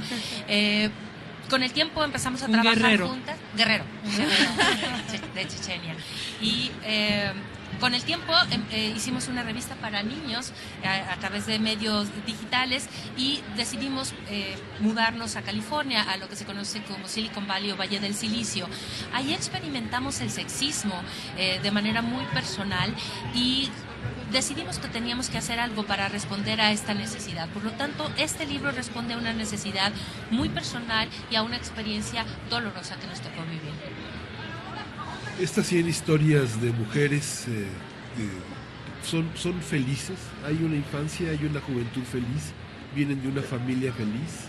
¿Cuál es esa lucha también que tiene de ejemplar en esta, en esta visión que no solo es de, de- de lo humano, sino también de lo femenino, fundamentalmente de lo femenino? Estamos hablando de las 100 mujeres. Okay. The question is if you uh, think that these 100 women had a, a happy childhood, or if you found a struggle or, or, or a fa- uh, fight that they had to, to take. Some of them had a happy childhood. Some other had an incredibly difficult childhood. So again we chose a variety of life experiences because we wanted also children who for example live with abusive parents to find something for them. Sometimes just in the space of a word or a sentence to say you are not alone and you will overcome this. So there is not one place. And this is not a collection of successful women Th- this is not what we wanted to do and this is not what we did. Many of these women failed at what they were trying to do. But one of our goals in writing this book was to change the definition of success. Success is living a life of freedom where you try to do what you what you care for, what you're passionate about, what you think you should do, rather than becoming rich or becoming famous or there is not this uh, if I may say, shallow idea of success in the book because some of these women died while they were doing what they believed in. So, but they lived freely. That's what success is in the book. Bueno, algunas sí tuvieron infancia um, feliz, otras tuvieron situaciones muy difíciles, pero esto también responde a la idea de mostrar esta variedad de posibilidades en cuanto a las experiencias. Algunas incluso tuvieron padres que fueron abusivos y la idea es que los niños que tienen esa situación también puedan encontrar algo en el libro, a lo mejor una palabra, a lo mejor una oración que les dé esperanza, que, los, que les muestre que pueden salir airosos de esa situación ellos también. Ahora, no es colección de mujeres exitosas, no era lo que queríamos hacer. Muchas de ellas fracasaron en los intentos que hicieron de lograr algo que ellas querían. Sin embargo, la parte de la idea es redefinir la palabra éxito. No se trata de ganar mucho dinero o de obtener la fama, sino de vivir una vida plena en libertad, haciendo lo que uno quiere hacer, lo que eh, le gusta hacer o lo que cree que tiene que hacer. Incluso muchas de ellas murieron eh, mientras estaban intentando hacer lo que querían, pero lo hicieron con esa libertad, haciendo lo que querían en libertad. Nos, nos encanta que esta conversación precisamente esté siendo eh, rodeada por niñas, rodeadas por niños que, que se van a acercar a un libro como este. Y esa es la maravilla. Por aquí nos escribe Takeshi, ya podemos a lo mejor ir cerrando esta conversación para decirnos, eh, voy por cuatro libros de cuentos de Buenas noches para niñas rebeldes, para mi sobrina, para mi hija y dos mujeres más. Yo me pregunto... Eh, está increíble, digo, qué bueno y un gran abrazo a Takeshi.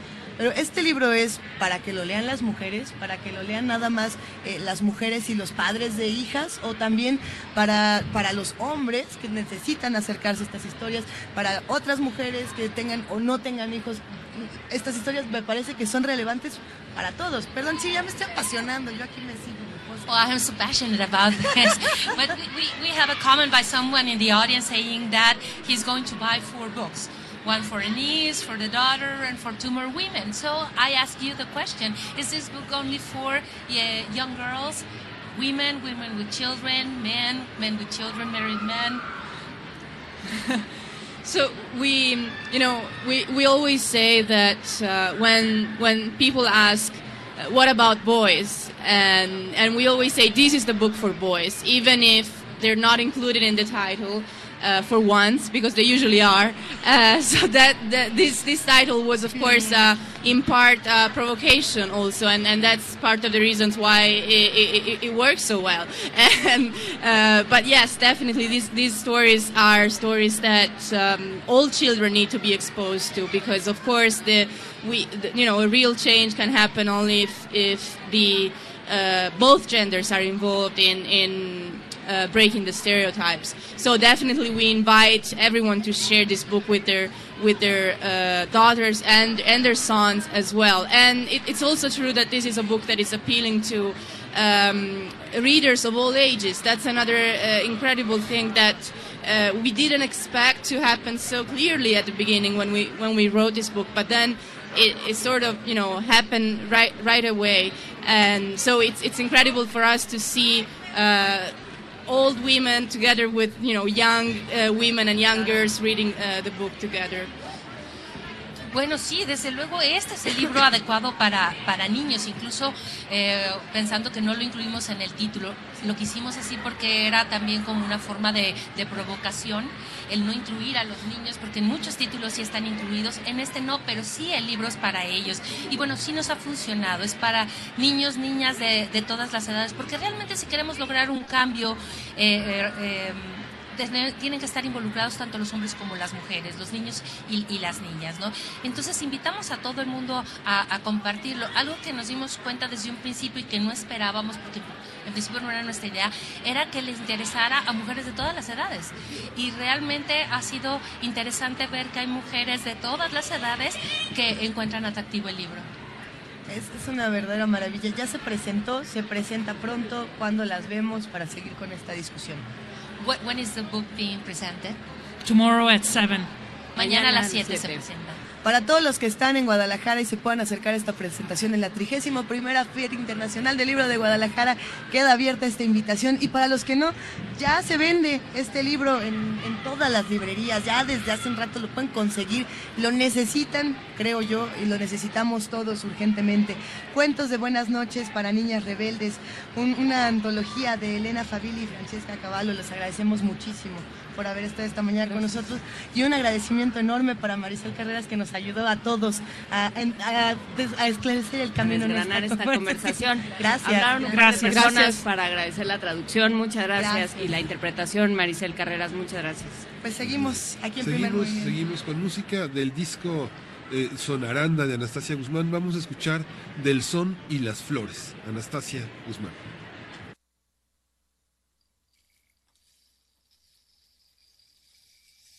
Ahora lo sabe mi corazón. Escucho un canto, contemplo una flor. Ojalá no se marchiten. Nezahualcóyotl.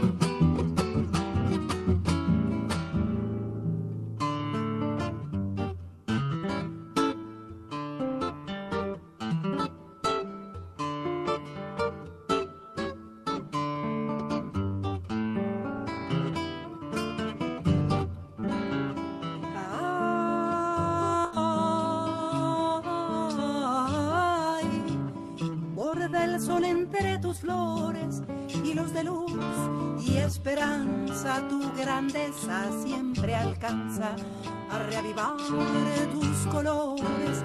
Todo lo han dado en amores, los corazones floridos, dignidad que han defendido por tu histórico camino, sembrando un nuevo destino de verso y son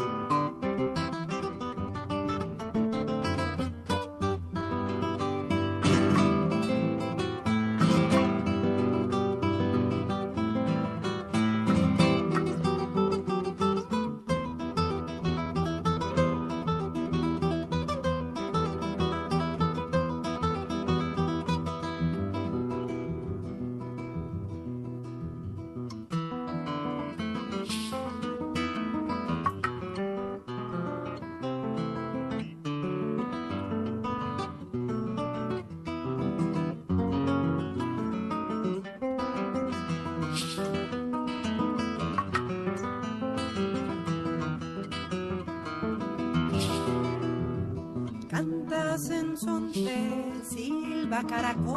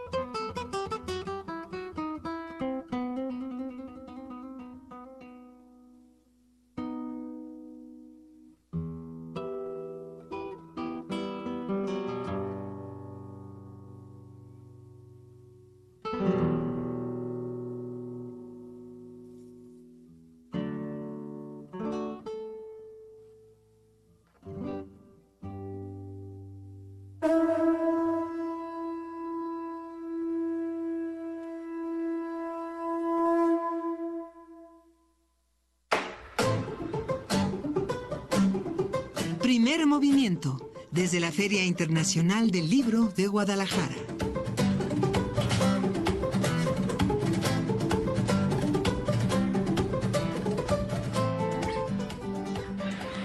Nueve de la mañana con 49 minutos y como vieron eh, la Feria Internacional, bueno, como escuchan, la Feria Internacional del Libro de Guadalajara empieza a tomar forma y a llenarse hasta sus bordes de, de gente, de niños, de visitantes de diferentes escuelas de Guadalajara y de toda su zona conurbada, de Zapopan, donde estamos nosotros, de un montón de lugares aquí en el estado de Jalisco. Y van a pasar muchas cosas el día de hoy, pero antes de pasar a otra cosa, querría mandarle un abrazo a nombre de todos nosotros a Paco Ángeles, nuestro queridísimo productor, que en este momento se encuentra un poco indispuesto.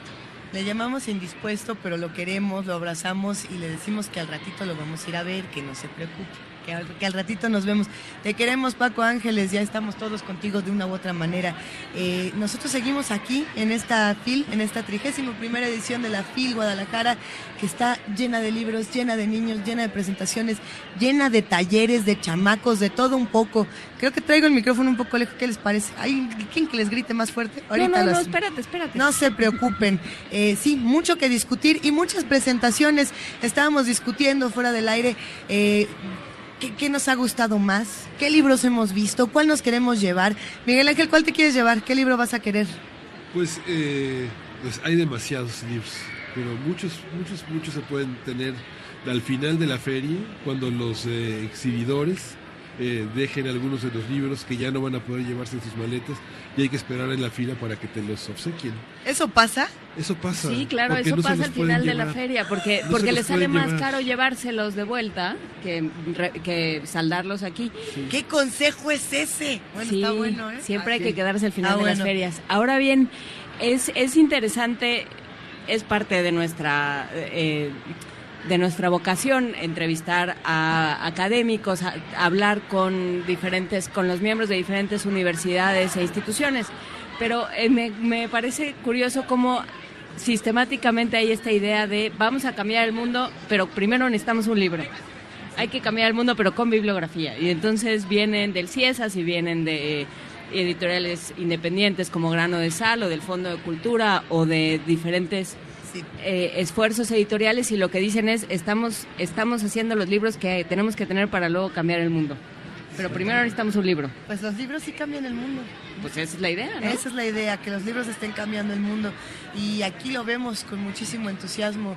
Eh, no solamente todas las editoriales que ya decíamos eh, son grandotas y tienen stands gigantescos llenos de libros y llenos de historias, sino también las más pequeñas que están por los pasillos presentando sus, sus pequeños sellos editoriales o sus grandes sellos editoriales. Son, son maravillosas. Eh, muchas presentaciones. Yo la verdad es que si me tuviera que llevar un libro hoy, me, me llevaría uno de Almadía que me recomendó nuestra productora Frida Saldívar, que se llama algo así como Los Diablos. Diablos caca, así tal cual, suena raro, pero en un momento más les pasamos el título que son refranes macabros y que se ve que está divertidísimo. Por ahí también está, y estaba, porque ahí sí les cuento que creo que ya nos llevamos el último, eh, un, un juego de títeres eh, de la versión de Drácula de Edward Gorey que vendía editorial Zorro Rojo y es una delicia. eh, Sí, pues es como un teatrino, ¿no? Eh, pero tiene justamente toda esta adaptación de Drácula según Edward Gorey, de Bram Stoker a Edward Gorey, que tanto ha pasado. Eh, ¿Qué más? Pues está también el poemario Llegamos tarde a todo de Fernando Rivera Calderón, que me dijeron que está muy bueno y habrá que echarle un ojo, por supuesto, también de Almadía. Hay muchos libros. Muchísimos libros. Ayer se presentaron, por ejemplo, los libros de Mónica, el nuevo libro de Mónica Lavín, y estaba hasta el gorro la presentación, lo cual siempre se agradece. Eh, es muy emocionante ver que los libros eh, jalan y los autores también. Y hay presentaciones, por ejemplo, de Demorfosis nos está invitando a muchas cosas. Sí, TV Morfosis es esta, esta serie de reflexiones. Esa es una de las, de las grandes ventajas de la Feria Internacional del Libro de Guadalajara, que es un gran pretexto para, para hablar de muchas cosas. TV Morfosis es una serie de conversaciones eh, sobre eh, innovación de informativos en el entorno digital. Hoy, se, hoy, hoy empieza, se llevará a cabo en los salones Zapopan, Tonalá y Tlaquepaque, en la segunda planta de la Expo Guadalajara, aquí arriba, como quien dice, y vamos, van a estar discutiendo este tipo de eh, todas estas propuestas pues informativas, todo esto que sucede en un mundo globalizado del que hemos hablado tanto, donde la imagen tiene tantísima importancia, donde eh, es posible crear la realidad a partir de los discursos y de las, eh, de las narrativas eh, en la televisión, en los diferentes medios en los que ahora se producen la información y los contenidos. Hablarán de retos de los informativos, consumo de informativos, colaboración de las audiencias y estarán presentes especialistas de México y de otras partes del mundo. Valdrá la pena echarle un ojo a TV Morfosis, a este esfuerzo.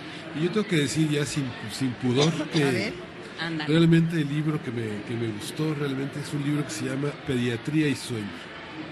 Yo a lo largo de tres años trabajé sobre el tema del sueño Ajá. y es una de las cosas más extraordinarias que he visto.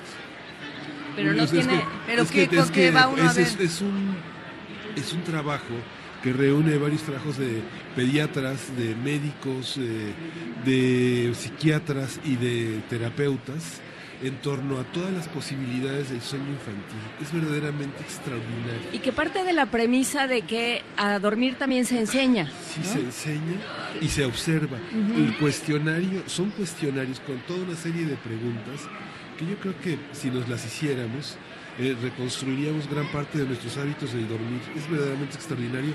Está en exhibición, está en el stand de Argentina, que tiene una colección de libros de medicina, algo pero verdadero, y psiquiatría y psicoterapia, increíble.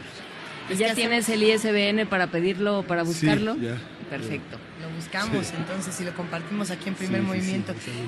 Mientras decía yo lo de los demonios, lo de los diablos caca, ya me lo mandaron. Y no es de Almadía, es de Tragaluz Editores, eh, que se recomienda precisamente por Almadía y está en su stand. Y lo pueden conseguir en línea.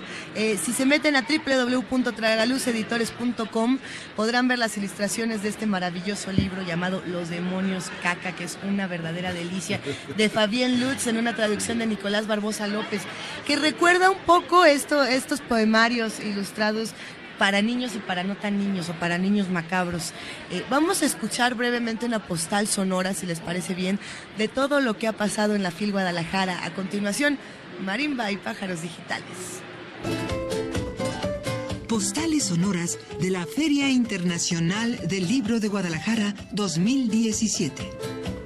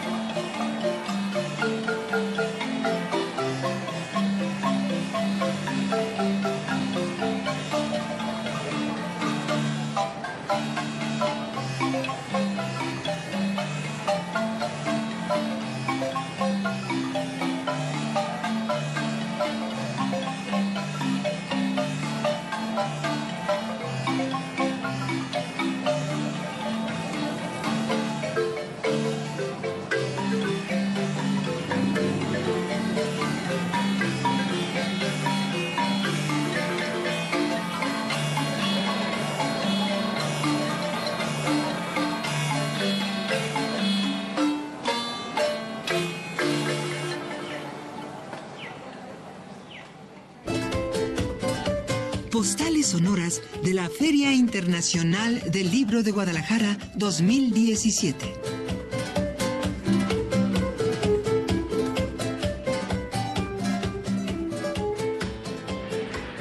Lisa. Miguel Ángel, Juana Inés. ¿Me oyen? Sí. Hay muchísima gente. Ya nos perdimos entre la gente. Bueno, cuánto grito, cuánta la selva.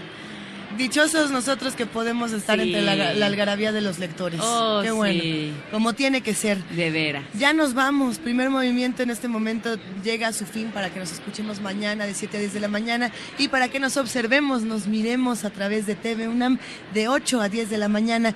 No se pierdan a continuación en el 96.1 de FM Calmecali. Viene una entrevista con Paula Carballo que está buenísima. Abrazamos a Vania Nuche y a Paco Ángeles que se encargan de este maravilloso programa. Y ¡ay! Y con Vámonos. esto nos vamos. Sí, vamos a oír The Brown Sugar Soul Sister. Gracias a todos los que hacen primer movimiento. Gracias, TV UNAM. Gracias. Radio UNAM. Vámonos. Es- Esto fue primer movimiento. El mundo desde la universidad.